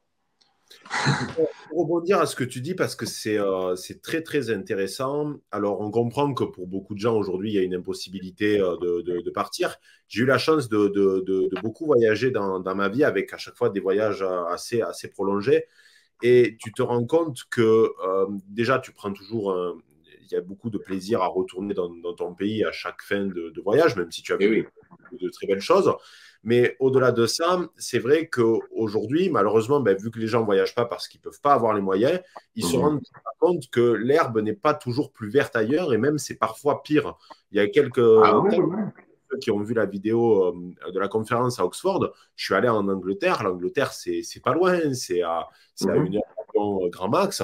Et j'ai été choqué de voir que l'Angleterre, euh, pour moi, euh, sombrait pour tout un tas de raisons que je ne vais pas développer ici, mais l'Angleterre était profond, dans un état vraiment déplorable, de, mon point de vue. Il y en a qui ont que non, etc. Et, et, ça, les gens ne le voient pas parce que c'est normal. Ils voient les horreurs qui se passent en France, ils allument la télé, on leur bombarde avec des, toujours des faits divers horribles. Donc, ah difficile d'un point de vue économique. Donc, ils partent du principe que ça sera de facto meilleur qu'ailleurs. Mais euh, il, faut, il faut avoir vu un peu les travaux pour comprendre que c'est pas je Dis, euh, et, et, pour finir rapidement sur un truc, c'est que moi, des fois, je reçois beaucoup de, messages de jeunes de 18 ans, par exemple, qui ont fini, euh, qui ont fini leurs études, enfin, qui ont fini donc le, lycée, pardon, ils ont le, le bac en poche, euh, et ils sont vraiment paumés, c'est-à-dire qu'ils ne savent pas quoi faire de leur, euh, de, leur vie, ils n'ont pas de copines, ils n'ont pas une relation extraordinaire avec leur famille. Mais moi, ce que je dis à ces gens-là, moi, je ne compte pas m'expatrier dans ma vie, mais par contre, ce que je dis à ces, à ces mecs-là, c'est au moins partez, faites, faites une année sabbatique. Sabbatique, entre guillemets, le but, c'est pas aller boire des pina coladas et euh, rien. c'est pas le but, mais si vous pouvez, par exemple, j'ai des tas d'amis à moi qui avaient des vies en France, mais qui étaient d'une tristesse absolue, et ils ont pris des visas euh, travail. J'ai un très bon ami à moi que, que, que, je salue, euh, qui, qui, qui, est infirmier et qui, pendant un an, avait la possibilité de partir au Canada parce que dans le cadre de son métier, il y avait des partenariats entre la France et le Canada, parce qu'au Québec, ils ont besoin d'infirmiers, il manque de main-d'œuvre à ce niveau-là. Donc, la France envoie chaque année des infirmiers qui peuvent après rester s'ils le veulent. Mais je lui ai dit, vas-y, vas-y, même pour un an, que ça, tu verras du pays, tu vas vivre des aventures, tu n'as qu'une vie. Et je, refuse d'entendre l'argument qui est le suivant, ça coûte cher. Non, c'est pas vrai. Tu demandes. tu peux partir euh, pas au Portugal, en Espagne ou ailleurs, c'est pas loin. déjà, tu peux. moins cher, euh, ça va quoi. C'est pas une question d'argent, franchement. C'est ça. Déjà, avec Schengen, la, passoire européenne te permet d'aller euh, partout eh en Europe.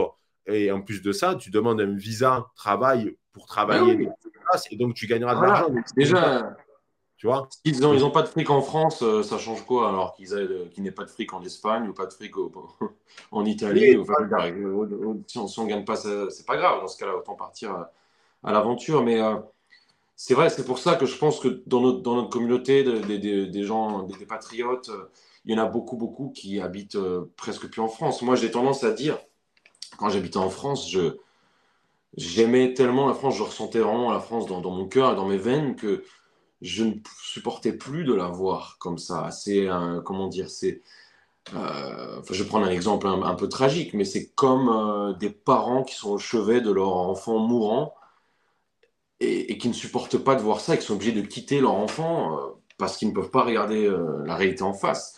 Je, je, ne pouvais pas continuer à voir la France se déliter de cette manière euh, et me coucher le, soir euh, tranquille. Je ne sais pas comment les gens font. Je pense qu'il y en a qui il y en a plein qui ne dorment pas bien le soir. Moi, j'ai vu ces trucs. J'habitais dans des tas d'endroits euh, assez difficiles en France. je, ne pouvais pas être tranquille et m'endormir le soir en disant ah putain c'était une bonne journée machin. C'était très très très dur quoi.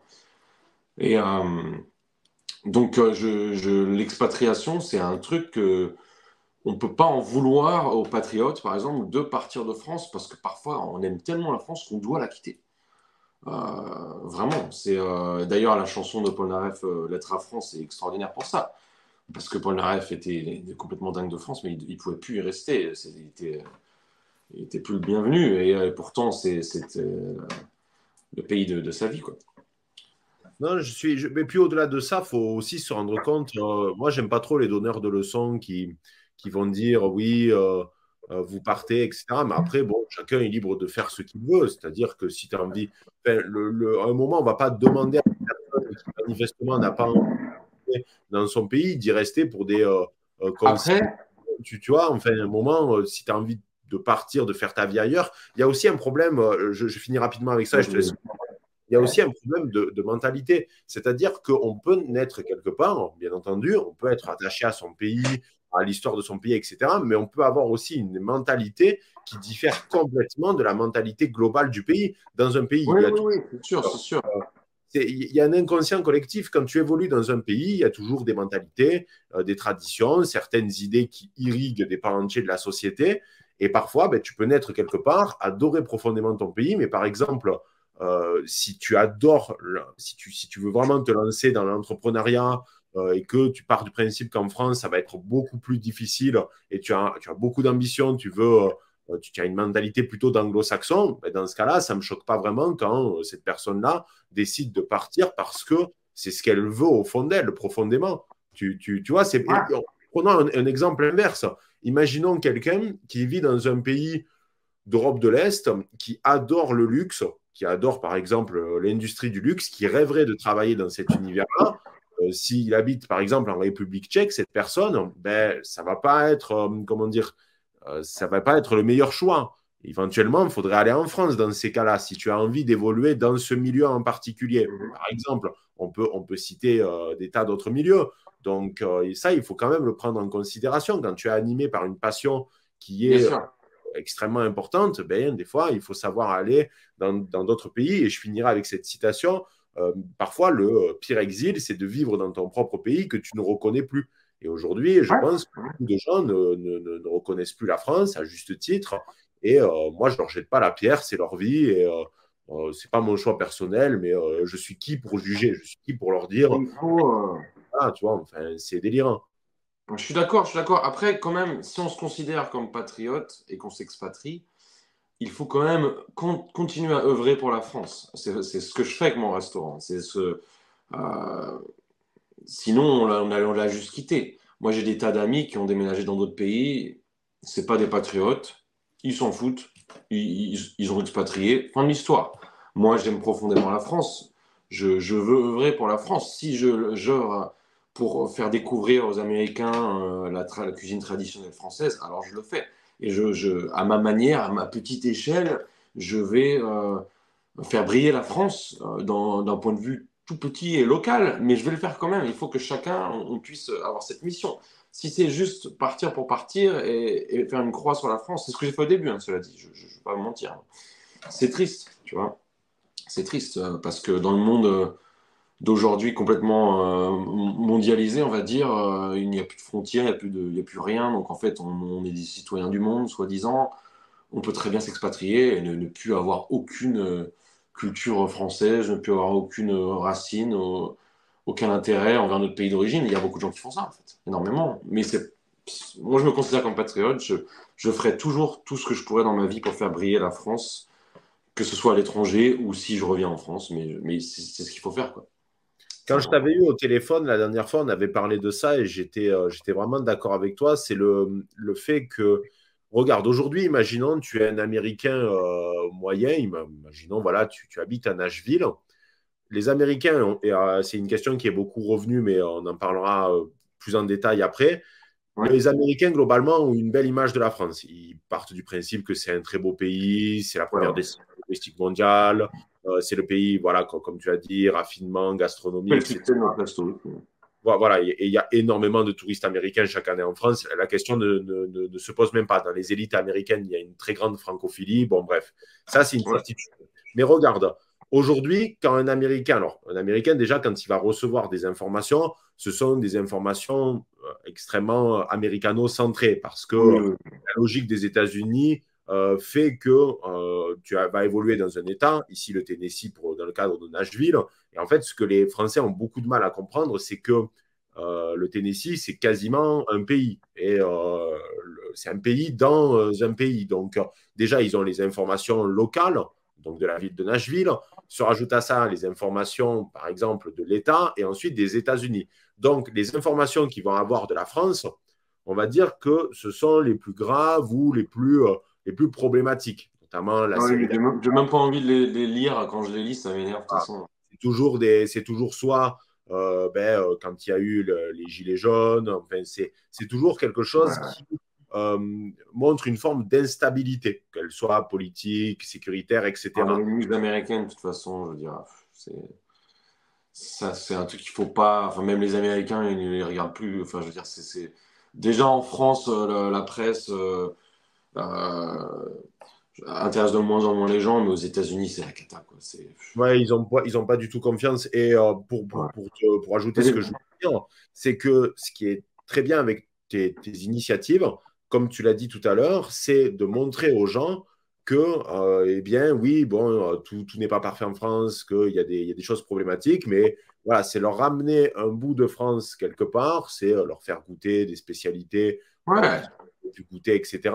Et c'est extrêmement important parce que ça participe à une sorte de soft power français. Exactement, exactement. En fait, des fois, et nous, les conservateurs ou le camp patriote, on tombe un peu dans ce piège, c'est qu'on va relayer souvent ben, des informations qui ben, sont, sont, toujours euh, mauvaises, enfin qui sont négatives parce qu'on est dans une logique de réaction.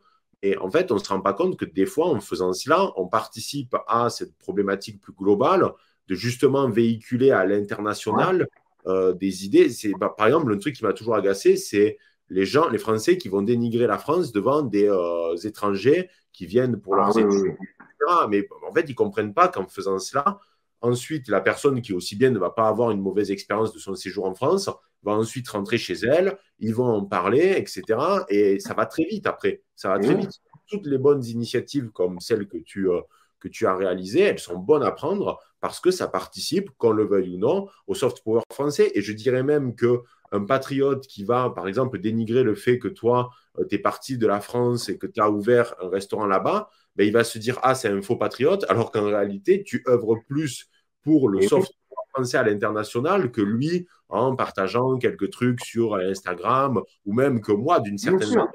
Tout est bon à prendre en fait. Et tu te rends compte qu'on a quand même été voté meilleur restaurant de Nashville. De Nashville, Nashville, la, capitale du hot chicken, du barbecue, du machin. Le restaurant français a été nommé meilleur restaurant. C'est dingue, c'est pas un restaurant euh, de haute cuisine, euh, fusion, euh, sushi, kebab, je sais pas quoi. C'est un restaurant français et traditionnel de plus, pas un restaurant au Michelin super bien fait. Non, un restaurant avec des, bonnes vieilles grosses portions de, de, confit de canard, de cassoulet, de, trucs à l'ancienne. C'est ça qu'on sert. Donc, moi, je trouve ça merveilleux que le, le public américain ait pu euh, nous accueillir comme ça. Et nous, ils nous aiment depuis le début. On a ouvert, on a eu du succès dès le début. Les, les gens, il faut savoir, vraiment, personne sur cette planète déteste les Français. Franchement, je ne connais pas un peuple qui déteste profondément les Français.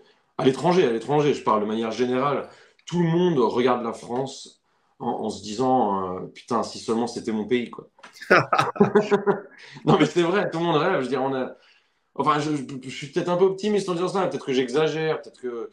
Je sais pas, mais en tout cas, avec mon restaurant, moi, je, me fais, je fais l'expérience, je vois bien tous les soirs, on est archi complet, je vois bien que les gens, ils voyagent dans la belle France, la France à l'ancienne, la France du, du 20e siècle, tu vois, qui ressemble au bistrot des années 40, 50. Euh, ou, 60, enfin, je veux dire, le bistrot, de, le, bouchon lyonnais, quoi, du, coin, tout ça, ça, ça fait rêver le monde entier. Euh, c'est ça qui. Les gens viennent pour la nourriture, bien sûr. Hein, mon père cuisine très très bien, les plats sont, sont délicieux, mais c'est de la cuisine traditionnelle. On ne fait pas d'innovation, si tu veux. Nos recettes, c'est les, les, recettes françaises traditionnelles. Mais de voir cet enthousiasme pour ça, euh, pour, cette cuisine-là, c'est merveilleux une fois de plus. C'est un truc ça nous prouve que la France n'est pas morte. La France est peut-être mourante, je ne sais pas, mais elle n'est pas morte. Il faut qu'on puisse faire briller ce qu'il y a de mieux en France. Nos vins français, nos vignerons, je veux dire, c'est c'est extraordinaire. C'est des trucs que moi, je passe mes journées, mes soirs à conseiller des vins. Je suis en train de boire un, Gewürztraminer d'Alsace qui, qui, est incroyable, qui est un nez de, de litchi, c'est dingue. Je veux dire, c'est tous ces trucs-là, les, vignerons français, mais c'est des, des, artistes pour moi, tu vois. Euh, je connais les vignerons américains, je connais les vignerons ailleurs, ils sont pas comme les Français. Les Français, on a notre, euh, on a la, touche magique dans les choses qu'on fait. On a ce petit grain euh, qui fait qu'on, comme je disais tout à l'heure, c'est peut-être dû à notre sensibilité aussi. On est, on est un peu très très sensible, très sensible. Bah, d'ailleurs, c'est pas une surprise que dès qu'il se passe quelque chose, les gens sont dans la rue euh, à manifester. Euh, la, moindre chose, euh, le moindre petit mot de travail de ton voisin, et tu te tapes dessus. C'est parce que les Français sont, très sensibles. Et la sensibilité, je te parle pas de, de regarder un, coucher de soleil et de pleurer parce que c'est beau. Hein, quoique, c'est comme ça qu'on a eu les plus grands artistes aussi. Oui, Mais le, français, le français est sensible et il faut prendre cette sensibilité-là comme une force énorme et l'utiliser. Et je dirais même un conseil, j'ai réfléchi tout à l'heure, un conseil, euh, c'est d'essayer de, prendre, vu qu'en France, on est de toute façon souvent constamment entouré de négativité, euh, il faut faire un exercice qui est très dur, mais moi, qui, me vient naturellement, j'ai de la chance, peut-être. Euh, je pense que tu es comme ça toi aussi, c'est-à-dire qu'il faut réussir à prendre cette négativité et la transformer en énergie pour aller de l'avant, en fait. C'est plus on me tape dessus, moi, en France, j'avais un studio, je veux dire, j'en ai pris plein la gueule. Comme, pourtant, je, je, je veux dire, j'avais un studio d'enregistrement, c'est ça que je veux dire. J'avais un petit business, mais, mais j'étais jeune, jeune entrepreneur. Tu t'en prends plein la gueule de toute façon. Mais que je fasse les choses bien ou pas, de toute façon, c'est pas possible. Euh, euh, donc, je m'en prenais plein la gueule tout le temps. Mais plus j'en m'en prenais plein la gueule, plus ça me renforçait. Plus ça me donnait de la force. Et plus les gens étaient négatifs autour de moi, plus les gens me disaient, ça va jamais marcher, ton truc.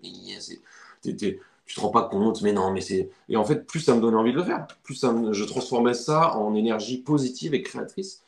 Et c'est ce qui m'a poussé. Alors, j'ai envie de dire qu'aux États-Unis, quand on entreprend, la majorité des Américains sont très optimistes, ils sont très. Euh, ils voient le succès comme une bonne chose, et ça, c'est très bien. Si en France, on voit le succès comme une mauvaise chose, alors autant, essayer de tourner ça en notre faveur et prendre ça comme une énergie et vouloir prouver aux autres qu'ils avaient tort. C'est quand même très dur. C'est très dur, mais c'est la meilleure tactique qu'on puisse faire euh, avec toute cette négativité autour de nous. C'est vraiment très intéressant. Euh, c'est une super discussion qu'on a. Euh, j'aime beaucoup. On va passer aux questions parce qu'il y, en a, y en a eu beaucoup. Hein. Alors, le téléphone. Juste un truc, un truc que je voulais rajouter qui me fait rire. Je, je réfléchissais tout à l'heure. Quand on dit que c'est dur en France de rester de bonne humeur longtemps, en tout cas, qu'on se lève le matin et qu'on est de bonne humeur. Moi, j'allais souvent, j'allais deux, trois fois aux États-Unis par jour avant d'y déménager parce que j'avais besoin de me créer, bah, d'être sûr que ce soit le pays où je voulais me créer un réseau là-bas et tout ça. Et à chaque fois que je rentrais en France, euh, j'étais de bonne humeur, j'étais content, j'étais sympa. J'avais pas encore l'esprit français qui m'avait, m'était tombé dessus. Et euh, je me souviens que j'allais au Carrefour City là, en face de là où j'habitais. Il y avait tout le temps des clochards devant. Et euh, d'habitude, tu vois, ça m'énerve les mecs. Bon, voilà, classique, les mecs qui tu, te demandes une pièce, tu leur, leur donnes pas, ils t'insultent. Euh. Bref, et là, j'étais de bonne humeur. Je revenais des États-Unis, j'étais, comme tu disais, je me levais le matin, j'étais content. Et, le mec, il me dit, ah, tu, tu peux me prendre un truc à manger, s'il te plaît, j'ai faim et tout. Je me suis dit, je me suis dit, bon, allez, vas-y, c'est. Je lui, je dis, ok, je, vais te prendre un truc et tout. Euh, bon, je suis de bonne humeur. Voilà, c'est tellement rare, si tu veux. je vais à l'intérieur de Carrefour City. Et là, le clochard, il rentre, il vient avec moi, il, me monte sur l'étagère, il me dit Tu me prends le, jambon, le jambon beurre hein Le mec, je lui dis Mais va te faire mettre euh, avec ton sandwich, quoi. Et enfin, ce que je veux dire, c'est que de manière générale, en France, c'est dur de garder la bonne humeur, c'est dur de garder euh, une bonne ambiance quand on est constamment aussi entouré de, choses euh, comme ça qui nous énervent. Je, partage ton, avis. En tout cas, c'est très intéressant d'avoir le témoignage de quelqu'un qui, qui, ne vit plus en France, qui, a, qui surtout a, ben, a eu du succès. Quoi. Hein. Ça fait du bien aussi de voir ça. C'est-à-dire que nous, comme je t'ai dit tout à l'heure, on a beaucoup l'habitude ben, de, de, partager des choses euh, ben, négatives ou du moins de pointer des, des, problématiques. Et ça fait du bien aussi de voir qu'il y a des Français qui réussissent. Le génie français s'exporte. Donc ça, ah c'est une très bonne chose. Donc, j'ai une série de, de, questions pour toi. On a vraiment reçu... Euh, vraiment reçu plein. Hein. C'est incroyable. Donc, on va, on va commencer euh, de suite. Alors, attends, je, retrouve les questions. Euh, je pense que tu as répondu à certaines euh, de toute façon un peu dans le, dans le processus. Donc, je les ai sous les yeux. Désolé, hein, c'est les aléas du, du, direct. Donc, on ne pourra pas développer très longtemps sur toutes les questions si, si, si on, veut, on, veut les faire, hein, puisqu'on va essayer de tabler sur 1h30. Euh, alors, la première question, elle vient de Corentin. Donc, euh, on salue Corentin. Euh, S'il aime la France, comment vit-il son côté patriote outre-Atlantique? Bon, tu as déjà bah, répondu en soi. Je répondre à ça. C'était un déchirement. En fait, il y a un truc que je rajouterais par rapport à ce qu'on a dit. C'est-à-dire que j'aimais la France quand j'habitais en France sans m'en rendre compte, en fait, sans m'en rendre compte, comme beaucoup, beaucoup de gens. Et euh, quand j'ai quitté la France, c'est là que j'ai senti le déchirement profond. Je me suis mis à, écouter toutes ces chansons classiques euh, toute la journée, à écouter Chant de France, à, boire du vin, euh, à, à, lire des bouquins d'histoire. J'ai commencé à devenir complètement dingue de ce pays que j'avais quitté au moment où j'avais quitté. C'est très, très, très intéressant. Euh, donc, c'est ce que je disais. Parfois, il faut partir pour se rendre compte de ce qu'on avait. C'est comme ça. Parfois, il faut. Donc maintenant, je sais que je, vais faire ce que je peux. D'ailleurs, j'en profite pour dire que je vais aussi lancer, une, chaîne YouTube bientôt. Ça, je, voulais dire au début, j'ai oublié et euh, où, je vais, euh, un peu comme toi, quand je parlais un peu de, tout et de rien, d'actualité, je vais essayer de mettre en corrélation la France et l'Amérique. Mais euh, voilà, je vais essayer d'œuvrer le plus possible pour la France, même à distance, et puis, et puis on verra ce qui se passera. Ouais, d'ailleurs, je t'avais dit que vraiment, ça serait bien que tu te lances sur YouTube parce que tu as, mhm. le charisme nécessaire, tu as plein de trucs à raconter, surtout d'un point de vue de l'entreprise. Donc, bien sûr, quand tu la sortiras, d'ailleurs, c'est pour ça aussi que je t'ai invité, c'est en soi pour introduire euh, ben, pour, introduire le personnage, on peut dire. Donc, quand la chaîne sortira, bien sûr, les, les barons de la communauté seront au courant puisqu'on partagera. Et puis, de toute façon, nous deux, on se, on se verra, euh, on, aura des projets. Euh, mais bon, on va pas tout divulgacher maintenant, ça serait. ça serait en tout cas, pour, redire ce qu'on disait, c'est vrai que. il y a beaucoup de gens qui ont envie de s'expatrier, mais qui sont aussi patriotes et qui, qui ont peur de, de, trahir la France en la quittant. Moi, je pense que c'est pas grave. La question, c'est plutôt que qu'allez-vous faire pour œuvrer pour la France une fois que vous seriez expatrié? C'est plutôt ça la question. Et là, là, là, c'est le moment d'être patriote, à sa manière. D'accord, très bonne réponse. Alors, est-ce que, donc, une question de, de David, on salue David, est-il plus facile, entre guillemets, de suivre ses rêves aux États-Unis plutôt qu'en France? Ah, bah oui, totalement. Ici, c'est que veux-tu? C'est euh, c'est ce que je disais. Je veux dire, je suis arrivé, moi, j'étais au bas de l'échelle, je tournais les plus des gens et tout, et j'en suis arrivé là. Euh, et je sais que je peux faire deux fois plus, trois fois plus si je veux. Tout est, c'est un pays, tout est possible aux États-Unis. C'est un pays, j'aime bien raconter que pour moi, c'est un peu le pays euh, de la, volonté de puissance nietzschéenne. Disons que c'est le pays vierge de toute volonté de puissance nietzschéenne. C'est le, le pays où, où, si on a une volonté de puissance dingue, alors on peut l'exprimer. Comment l'exprimer dans un pays comme la France qui a 1500 ans, qui, est lourd d'histoire, lourd de... C'est difficile, c'est très difficile de, briller en France. Alors qu'Amérique, c'est une terre vierge, encore 400 ans après. Pour moi, alors bien entendu, si on met, euh, outre la tragédie des Indiens d'Amérique, euh, c'est un pays qui est une, toile, euh, une toile vierge sur laquelle on peut venir y mettre son, son tableau, son œuvre. Et il faut, quand même se dire que c'est un pays qui est très très jeune. Très jeune. Il y a encore des, des tas de, vagues d'immigration qui ont eu lieu jusqu'à pas très longtemps. Je veux dire, c'est. Et tous les peuples du monde s'y sont installés. Les Irlandais, les Indonésiens, c'est assez, assez dingue. Quoi. Et, il y a cet état d'esprit de pionnier encore aujourd'hui. Euh, cet état d'esprit où même si le pays est établi euh, et que c'est la plus grande puissance euh, mondiale, on y arrive et on peut y trouver son Eldorado. On peut, on peut continuer à avoir cet état d'esprit même 400, 400 euh, ans après euh, Christophe Colomb. Moi, je le, je vois. Ici, d'ailleurs, ce que, ce, que, je disais, c'est je, je, suis Baptiste Marchel qui s'installe au Texas. Je vois qu'il vit la même chose que moi parce qu'il arrive et puis il a ce, tout cet environnement qu'il va se créer lui-même. Il a, sa maison, son grand terrain, c'est un, un, terrain de jeu. L'Amérique, c'est un terrain de jeu. C'est ce que je dirais. Et si tu es entrepreneur, c'est un terrain de jeu pour les entrepreneurs. La France, c'est trop lourd, tu vois. On retrouve un peu la même logique au Canada, hein, d'ailleurs. Hein. C'est à peu près la même chose. Hein. Euh, cette, impression d'être sur un pays qui a encore beaucoup de choses à prouver parce que ben, c'est très récent. Il n'y a pas un État qui est hyper centralisé comme en France, il n'y a pas les charges. Euh, en France aussi, il y a une grande problématique, c'est la difficulté euh, ben, de, de l'ascenseur social qui est bloqué. oui, oui, oui parce que ça aussi, la France, c'est un pays de caste. C'est un pays où. C'est exactement ce que je voulais dire. Il faut, se rendre, compte que l'Amérique n'a pas vécu de, monarchie. Il n'y avait pas de privilèges aux États-Unis. Aux États-Unis, c'est un pays qui s'est fondé là, j'ai eu ma nationalité il n'y a pas longtemps. Là, je l'attendais pendant, pendant 7 ans. Et euh, bon, quand, quand, on était dans la, au tribunal, euh, la juge a prononcé un discours euh, teinté de wokisme, bien entendu, mais assez intéressant. Et elle expliquait, à raison, que l'Amérique, c'est comme un pays où les gens y ont déménagé pour vivre une meilleure vie. Ça va exclure, bien entendu, et elle avait totalement raison, ça exclut malheureusement les Afro-Américains qui sont le seul peuple qui a été emmené aux États-Unis, euh, pas, pour, euh, pas pour commencer euh, une nouvelle vie agréable. Et, eux, c'est aussi notre tragédie, c'est un, autre sujet, mais à part eux, toutes les immigrations qui ont eu, qui ont eu lieu aux États-Unis ont, ont, eu lieu pour que les gens puissent commencer une nouvelle, un nouveau chapitre une nouvelle, euh, une nouvelle histoire. Euh, le, fermier euh, irlandais qui vivait la famine, il est arrivé, il s'est dit ça va, ça est, l'Amérique c'est mon nouveau pays, je vais faire tout ce que je peux.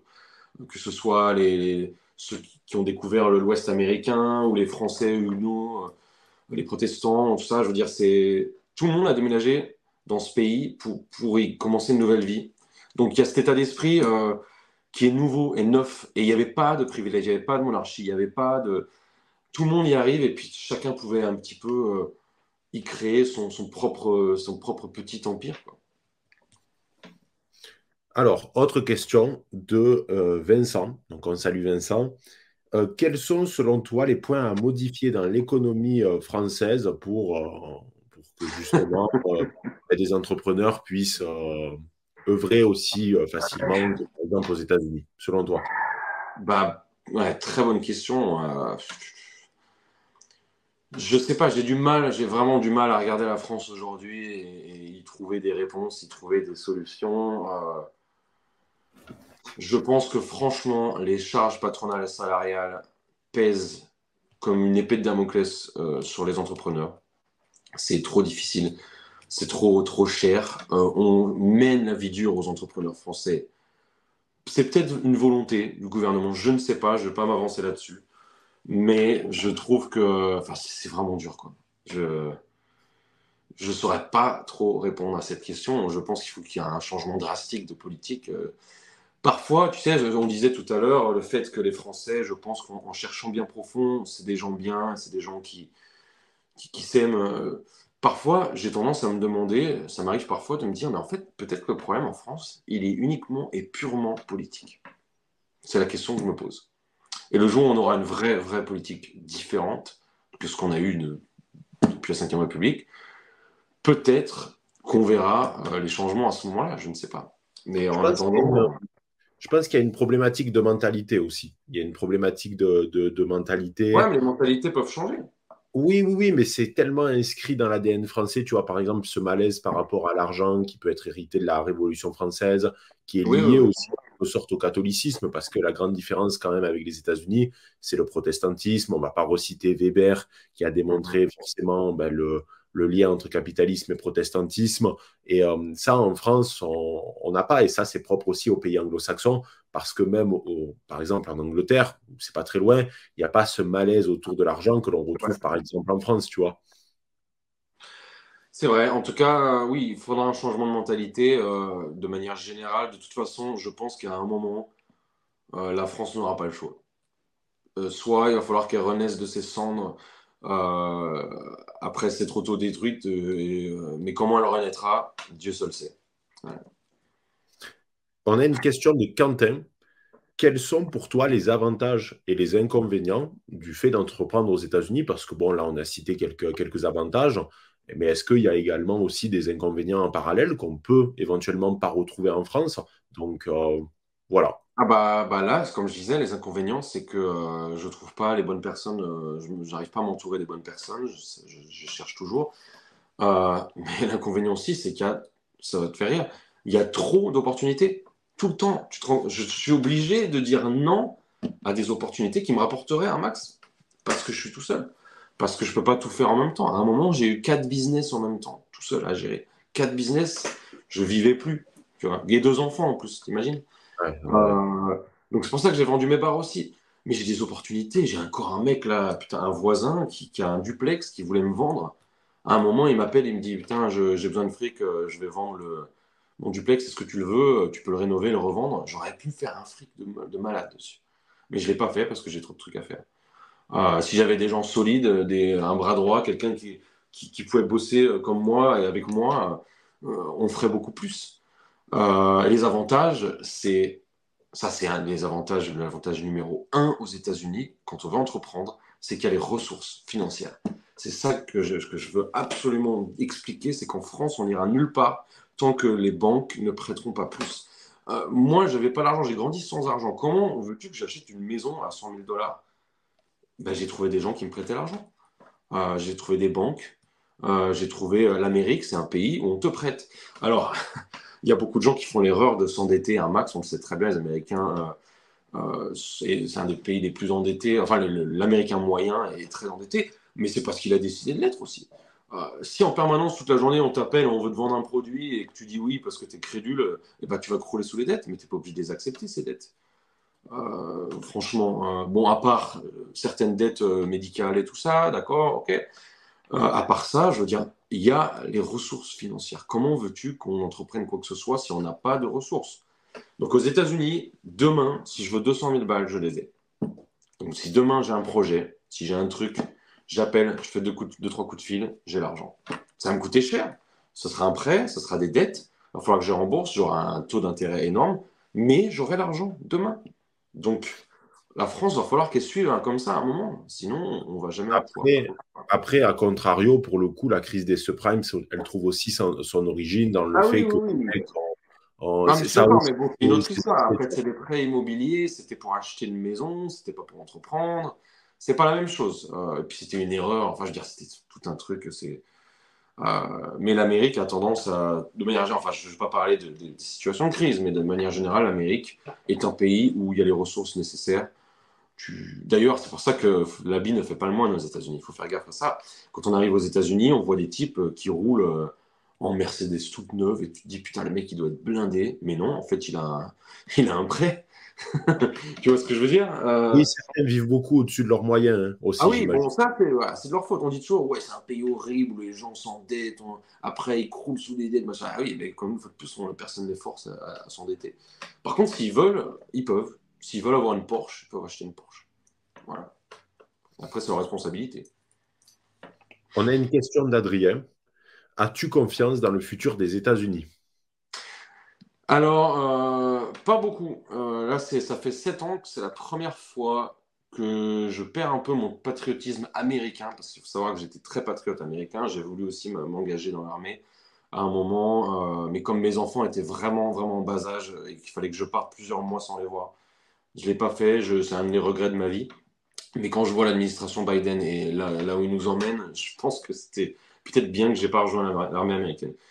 Mais euh, non, je pense franchement, franchement que je pense franchement que Biden. D'ailleurs, c'est très marrant parce que quand il a été élu, j'ai tout de suite écrit une petite liste de prédictions de l'avenir que j'avais vis-à-vis de, son mandat. Et dessus, j'avais écrit qu'il nous amènerait dans un conflit euh, mondial, ou en tout cas à l'Amérique. Euh, et je pense que c'est ce qui va se passer. Je pense franchement qu'ils le veulent il y a peut-être des, tas de, théories derrière. Hein. Peut-être qu'ils le veulent pour faire un grand reset économique euh, parce que l'Amérique.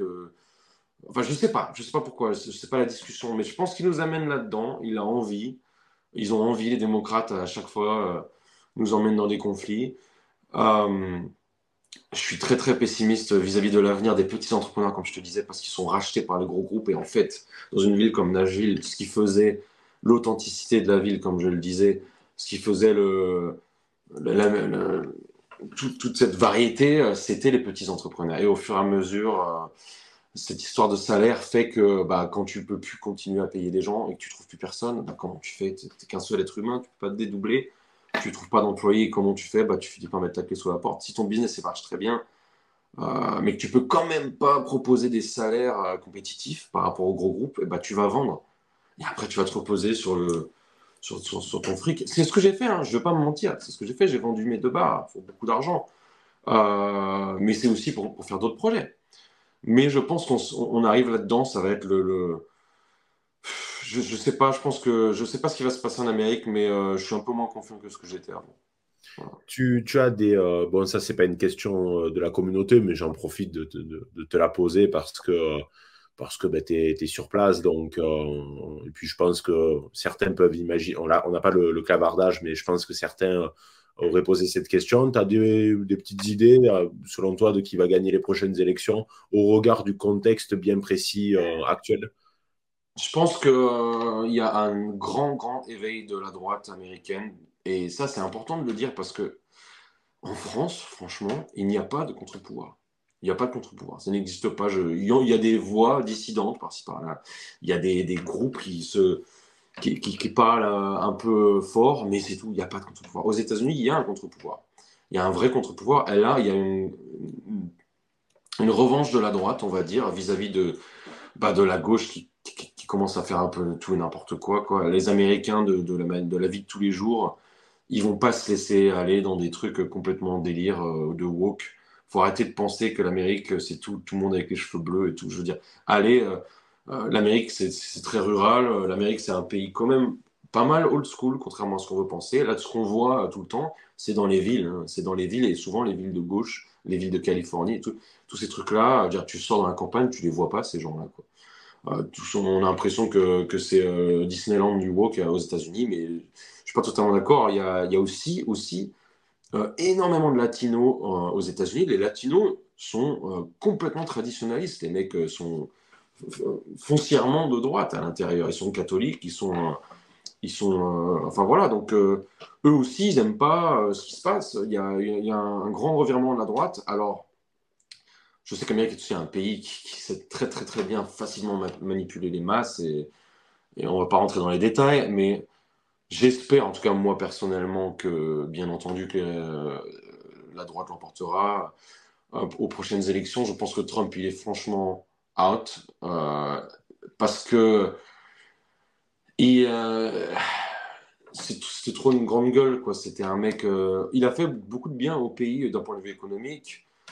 Mais il a, il a remué un peu la merde. Il a, il a, participé au fait que, que, que les gens se détestent un peu de plus en plus entre la droite et la gauche.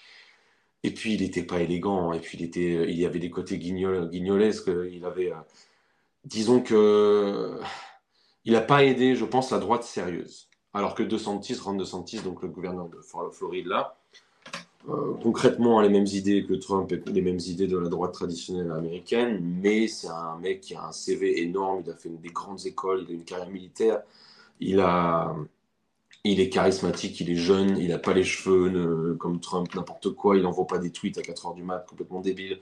Euh, il est éloquent, je pense que c'est un mec qui peut réussir. Après, c'est l'Amérique, tu sais très bien qu'on va le mettre des bâtons dans les roues euh, six mois avant les élections. Euh, on- une fois de plus, Dieu c'est ce qui se passera dans ce pays. Mais moi, j'aime bien. Voilà. C'est, je voterai sûrement pour lui s'il se présente. Ouais, ok. Pour... Mais après, il y, a la- il y a la logique de la primaire aussi. Oui, oui, oui, on verra comment ça se passera. Oui, bien sûr, bien sûr. Je, je- mais vraiment, je pense que Trump, il est out. euh, Ouais, en plus, il est vieux maintenant. Non, mais c'est vrai, quoi, faut arrêter. Ça, c'est vrai que c'est un problème hein, dans... aux États-Unis quand même. euh, Il y a vraiment euh, la logique de bah, déjà du, can- du candidat milliardaire parce que euh, le candidat peut Ouais. injecter son propre, son propre argent dans la campagne, etc. Et tout. Bah, en France, c'est impossible, par exemple. Et vous avez des candidats qui, qui, qui sont très vieux quand même au, au, au regard du fait que ça doit être la première puissance mondiale. Tu envoies quand même un signal qui est, euh, qui est Ah, pas, très, euh, pas très éclatant. Quoi. Euh, Quand tu as un président qui a 80 ans, bon, c'est. Mais les Américains aiment, euh, aiment les, les présidents charismatiques. C'est la raison du succès énorme d'Obama. euh, euh, même s'il y a beaucoup de gens qui le détestent, bien entendu. Mais Obama, il avait euh, le côté ultra charismatique qui l'a rendu presque aujourd'hui euh, euh, légendaire pour, les pour beaucoup d'Américains. Euh, même s'il y a énormément de gens de droite qui détestent Obama, bien entendu. Il reste quand même une figure parce qu'il était jeune, il était charismatique, il était éloquent, euh, il était intelligent, cultivé. Euh, Trump, il a un côté vraiment vulgaire, vulgaire et, guignol. Et euh, même s'il savait très très bien gérer l'Amérique comme un business, parce que c'est un businessman, il avait, il, faisait un manque, donnait un manque de crédibilité à l'Amérique, malheureusement à l'international et même. Donc, donc je pense plus que la droite va- américaine va voter pour un mec comme ça. Je pense qu'elle a, a, besoin de, crédibilité. Je pense qu'elle a besoin de nouveau de quelqu'un qui va relodorer le blason un petit peu des Républicains. Ok, très bien.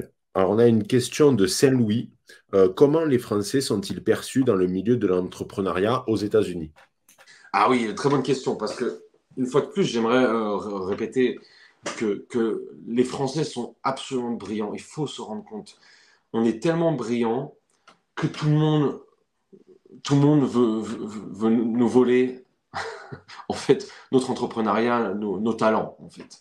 il ne faut pas oublier que l'homme le plus riche du monde, Bernard Arnault, est français. Quand on le déteste, c'est pas la question. Il est français. Et d'ailleurs d'un milieu, pas d'un milieu euh, privilégié de, fils d'eux et tout ça. Enfin il a pas une enfance difficile, on va exagérer. Mais je veux dire, les Français sont d'excellents businessmen, je pense, sont d'excellents techniciens, ingénieurs. Euh, malheureusement, on ne les garde pas. C'est un truc, putain, qui m'énerve tellement. Moi, j'ai mes amis aussi à moi qui sont brillants, qui sont très très bons et qui sont expatriés.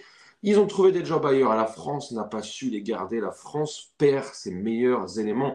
On n'arrive pas en France. en fait, on, valorise la médiocrité en France. C'est hallucinant. Moi, je vois dans les news, je vois tous ces trucs. On, ne met en avant que euh, que, les produits médiocres qu'on est capable d'avoir dans cette société et tout ce qu'on devrait valoriser, eh ben, on, euh, on, le laisse partir. Et par exemple, bah, le coup classique de, des startups, Startup Nation de, Macron, bah, j'en connais plein, des jeunes qui bossent dans la tech, qui ont créé des startups. Qu'est-ce qui se passe? La startup, elle commence à bien marcher. Qu'est-ce qui se passe? Ils sont rachetés. Et les mecs, bien sûr, qui vont dire oui, ils ont un gros chèque euh, qui viennent de, de Californie pour acheter leur boîte, qu'est-ce que tu veux qu'ils se fassent chier à garder leur bureau euh, à Paris euh, et à gagner des, cacahuètes? Enfin, je veux dire, ça, c'est, je, les comprends, je ne peux pas leur en vouloir. Et, euh, mais les talents ne restent pas en France. Il va falloir que le gouvernement français se rende compte qu'on a des éléments extrêmement bons en France, mais qu'il faut arrêter de les dévaloriser. Moi, je suis désolé, l'argent que je fais aux États-Unis, j'aurais aimé le faire en France. J'aurais aimé que mes, impôts participent à rénover des cathédrales ou, financer des musées euh, d'histoire de France. J'aurais aimé. Mais non, tout mon argent de mes taxes, euh, mes impôts euh, est, aux États-Unis. J'aurais aimé rester en France. J'aurais aimé investir. J'aurais aimé. Tous mes amis, j'aimerais qu'ils soient en France et qu'ils soient engagés par des, des boîtes françaises. Mais qu'est-ce que tu veux? Les salaires sont ridicules, les conditions de travail sont difficiles, la vie de tous les jours est. Je veux dire, c'est je comprends pas. Je comprends pas pourquoi en France, on n'a pas envie de valoriser les meilleurs éléments. Je comprends pas. On les perd, on les perd. Donc qu'est-ce que c'est? La France, ce sera un gros bol qui récoltera tous ceux qui, n'y apportent rien. C'est ça qui est dingue. Tous ceux qui veulent y apporter des choses, ils, n'y seront plus. De toute façon, c'est très marrant. Il y, a une, expérience qui est très simple et que n'importe qui peut, peut réaliser euh, directement chez soi tu prends toutes les, les, plus grandes boîtes américaines, les GAFAM, etc., tu, tu auras le conseil d'administration, mhm. et toujours dans l'organigramme, il y a un Français qui a un rôle euh, de, de, de, dingue parce que, euh, voilà, tu vois, c'est euh, incroyable dans tout, quasi. Là, tu te rends compte que donc, bah, j'ai bossé à General Motors, j'ai bossé avec des Français, j'étais traducteur, et, et c'était des, des, des, machines d'usinage françaises. C'était français. C'est les machines qui fabriquaient les moteurs, qui perçaient dans les gros blocs de métal pour fabriquer les moteurs, étaient des machines françaises, vendues à l'Italie. Et puis l'Italie va sûrement les vendre aussi au bout d'un moment. Euh, Alstom, tous les scandales, toutes ces choses-là, tout est vendu. La France se vend à compte-goutte en permanence. Et, une fois de plus, je ne peux pas leur en vouloir parce que les pauvres, ils n'ont pas la vie facile et ils, ils reçoivent des offres. Ça revient à ce que je disais tout à l'heure sur l'ère des titans les titans rachètent tout, Google, Apple. Ces mecs-là, c'est eux qui font des offres aux startups françaises. bien sûr que les mecs, ils veulent vendre à Google quand ils voient le, montant de l'offre. Mais euh, c'est triste. En France, on va se retrouver avec plus rien. Euh, moi, j'ai, enfin, mais oui, les Français sont partout. Les Français sont partout. Euh, j'ai, un, un, ancien employé de mon restaurant. Son père, c'est le CEO de Jeep, Jeep Amérique, USA, Meunier. Euh, bah, c'est un Français, le mec. T'imagines euh, Ça pourrait être un Américain. Jeep, quand même une marque américaine. C'est un Français. Les Français, euh, et les Français sont excellents. Franchement, ils sont très, très, très bons. Mais ils partent. Il faudrait essayer de c'est connu, ça, justement, aux États-Unis, que les Français sont très, très bons. Enfin, c'est euh, quelque oui, chose. Et d'ailleurs, euh, et d'ailleurs, je dirais, bah, nous, dans notre restaurant, les meilleurs employés qu'on a, euh, les plus sérieux, les plus fiables, c'est des Français. On, a le sens du travail en France. C'est pour ça que quand on me dit les Français, c'est des flemmards, les Français, ils n'aiment pas le travail, les machins, tout. Moi, je suis pas d'accord avec ça. Je trouve que les Français, ils comprennent le sens du travail, ils ont un vrai professionnalisme ils sont sérieux, mais ils n'aiment pas être pris pour des cons. Et ils n'aiment pas être rémunérés, euh, comme, s'ils faisaient des boulots de merde. C'est pas possible. Je pense que euh, si, on avait une économie, mais énorme en France, si on avait les moyens de payer les gens des bons salaires, si on gardait nos talents en France, si on ne vendait pas euh, les Champs-Élysées au Qatar, Alstom et tout ça, si on ne vendait pas notre pays entier si on ne baissait pas la culotte à chaque fois, en fait. Non, mais c'est vrai. Euh, je pense que les Français seraient heureux, ils seraient plus heureux, donc ils seraient de bonne humeur, donc on ne voudrait pas s'entretuer. C'est aussi simple que ça. Mais, mais maintenant, c'est difficile. C'est difficile. Très bien. Alors, est-ce que. Donc, on a une question. Euh, alors, attends.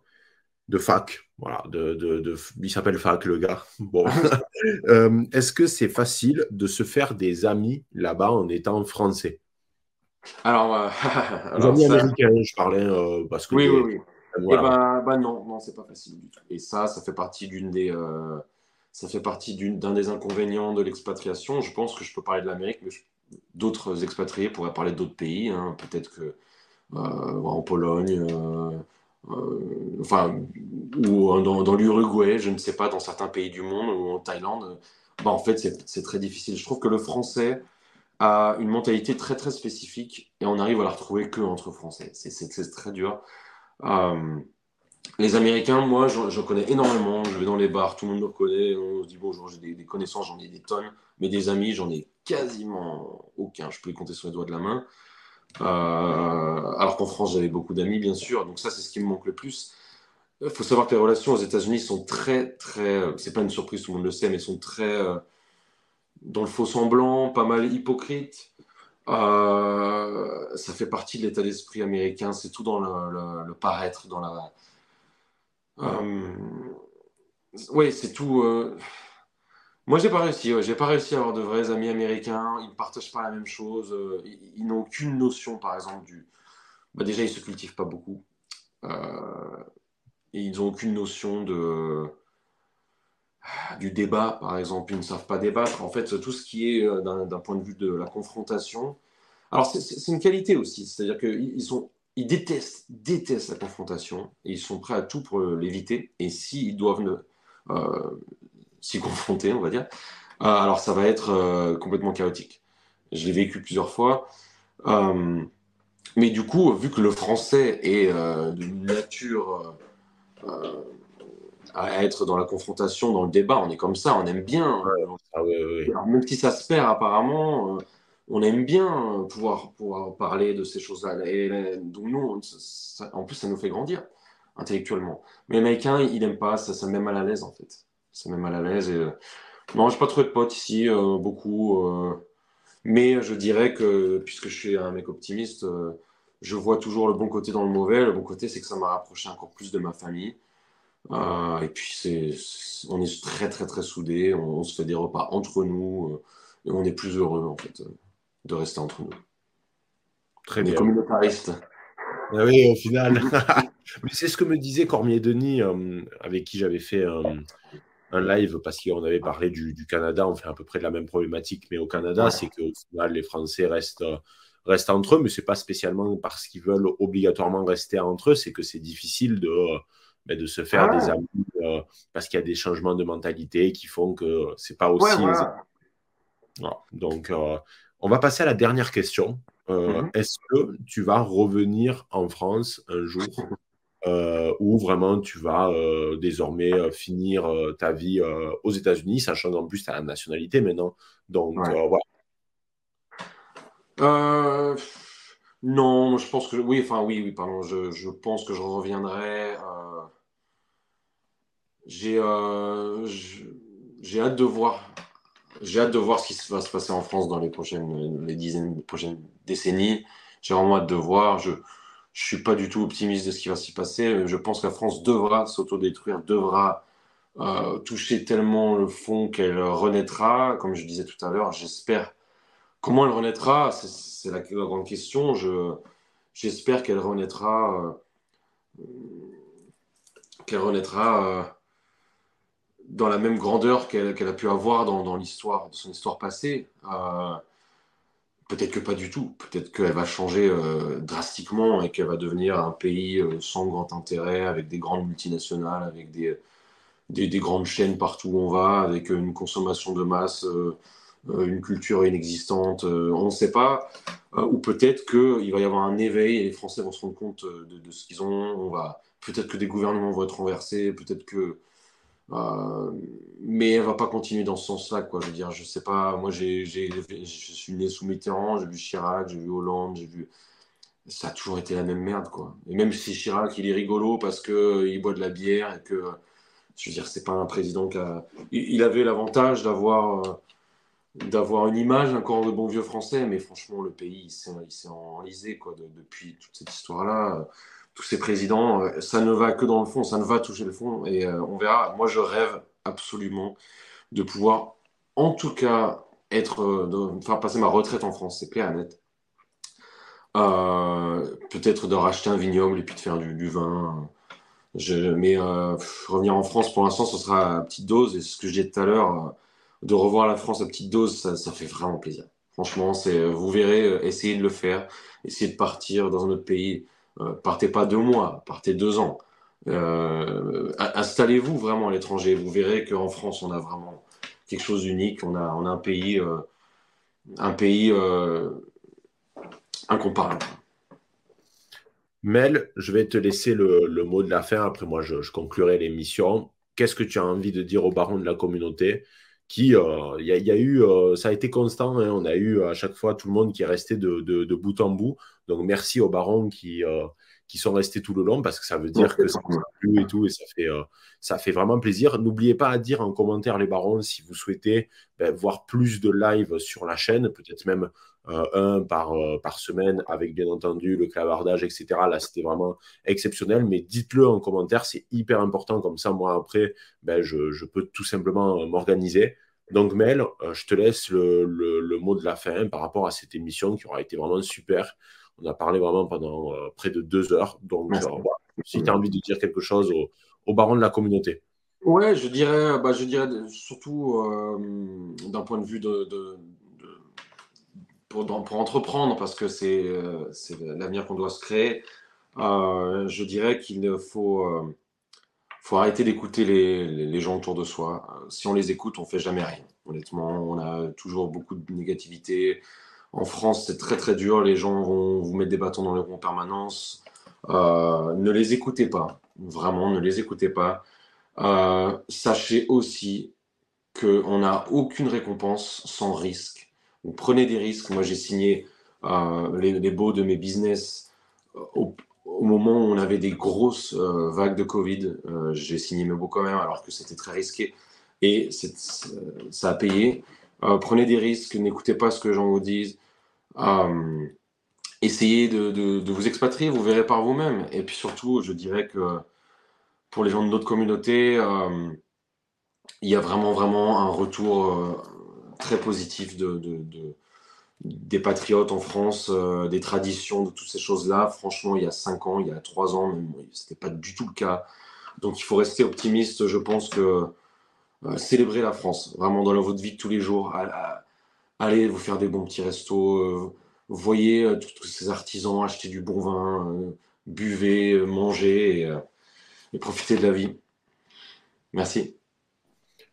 Ben, merci à toi, Mel. C'était vraiment un plaisir de te parler, comme à chaque fois. De toute façon, on mettra, bien entendu, bon, quand ta chaîne YouTube sortira, euh, on remettra le lien de cette, enfin, sur la vidéo, mais on le mettra également. Enfin, je le partagerai euh, sur les autres réseaux. On mettra aussi, parce que ça, c'est important, parce qu'au final, on, en a, on a beaucoup parlé de ton resto et de tes business, mais on a, on n'a pas montré, c'est vrai que j'ai pas mis les images, ça aurait pu être intéressant. Donc, euh, si tu veux d'ailleurs donner les noms directement, moi je les rajouterai de toute façon demain. Mais si tu veux donner les noms pour que les gars puissent aller voir et te suivre, euh, bah, tu, peux. Hein, euh. ouais. bah, Le restaurant, ça s'appelle Once Upon a Time in France. Donc, on a piqué un peu le concept à Sergio Leone avec Il était une fois en Amérique. On a le même logo d'ailleurs. Euh, au passage, Sergio Leone qui m'a complètement donné mon rêve américain. Hein. Et puis je parle même pas des Morricone et en plus de Clint Eastwood. Donc ça, bref. Euh, c'était du soft power américain alors que les types étaient même pas américains. Enfin, sauf Clint Eastwood, d'abord. Quoi. Sachant que Ennio Morricone n'est même pas allé en Amérique jusqu'à 2007. Tu te rends compte? Ennio Morricone, il a fait la bande-annonce de l'Amérique sans même avoir foutu les pieds dans ce pays. Ah, ça, je savais pas, figure-toi. Je savais pas du tout qu'il avait. Euh, qu'il était allé, euh, qu'il était allé sur le ans après, il est allé aux États-Unis pour la première fois. Ah ouais, ouais, ouais oui, c'est vrai que parce qu'il était italien, c'était un gars très petit ah d'ailleurs. Mais putain, qu'est-ce qu'il était grand par son génie. Hein, il nous ah bah, le, le, plus grand, le plus grand. Le plus grand Mais euh, voilà, enfin, donc c'est Once Upon a Time in France, voilà. Et, euh, et mon, mon, magasin de vin qui s'appelle Mel's Wine and Spirits. Donc, si un jour vous passez à Nashville, vous êtes français, vous passez à Nashville, visitez la ville. D'ailleurs, je vous la conseille franchement parce que euh, c'est une ville hyper vivante, il y a beaucoup de tourisme. Euh, c'est pas autant la country comme tout le monde dit à chaque fois. Oui, il y a de la country certes, mais la ville se développe énormément. Il y a des, euh, des, grues qui nous construisent des, des gratte-ciel euh, tous les deux mois. C'est vraiment une ville en plein essor. Vous allez adorer. C'est une ville, c'est une ville très marrante. C'est c'est la fête en fait. Et si vous êtes français, passez nous voir au restaurant. Dites-nous si vous m'avez vu en vidéo on boira un bon petit, euh, un bon petit Bourgogne ensemble. Ah, ça, c'est, un, Calvados, un Calvados plutôt.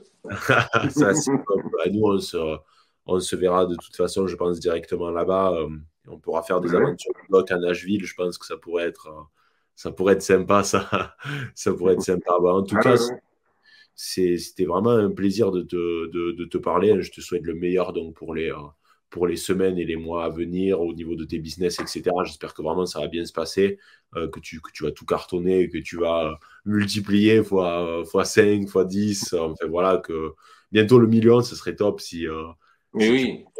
voilà, donc, je pense que ce serait intéressant, euh, vu que, enfin, que, Baptiste Marchais s'est aussi installé aux États-Unis, ça pourrait être marrant de parler de notre histoire de, franco-américain. Quoi. Ouais, au passage, je veux dire un petit bonjour à Papacito. J'espère que on se mettra en contact parce que je suis sûr qu'on peut être vraiment potes, je, le sens bien. Ah, c'est un, bon, c'est un bon Hugo, hein, c'est vraiment un bon. Hein. C'est vrai qu'il a ce côté américain aussi, euh, Hugo. Hein, ah oui, oui, euh, on n'en a pas parlé, mais c'est, il en avait parlé dans une de ses vidéos, je m'en souviens très très bien. Il expliquait que notre génération, euh, on a été élevé vraiment dans le soft power américain. C'était, c'était Schwarzenegger, c'était Rambo, c'était le hip-hop américain, c'était les grosses bagnoles. Enfin, c'était notre génération. Et en fait, il y a eu le soft power euh, des années 60-70. Euh, d'ailleurs, les, boomers d'aujourd'hui rêvaient l'Amérique. Hein. C'était Jodassin, l'Amérique, l'Amérique et tout ça. Et, il y a eu un deuxième soft power, c'est celui des années 90. C'était euh, c'était l'Amérique, la grande Amérique, l'Amérique du, tout en grand, des, McDo, des, des, bombardements sur l'Irak. voilà, là, ça s'est un peu perdu le soft power. Ah, ouais, ouais. Bon. Ben, écoute, Mel, c'était vraiment euh, c'était un plaisir. Donc, on mettra tout en description ou en commentaire épinglé pour te suivre sur les réseaux. Quand la chaîne sortira, on sera là. Euh, je remercie donc les barons de la communauté qui ont été euh, là ce soir. Bien entendu, la rediff est dispo. Vous pouvez la regarder ben maintenant. Quoi, en fait, dès que le direct sera fini, il y aura la rediffusion. Demain, je mettrai les, les chapitres pour que ça soit plus simple pour vous. Et euh, voilà, je pense qu'on en a terminé. Merci les barons. Merci Mel, c'était un plaisir. Merci toi. je, vous dis, euh, je vous dis à très bientôt pour un prochain, un prochain live, si bien sûr le format vous plaît. Ciao les barons. Ciao.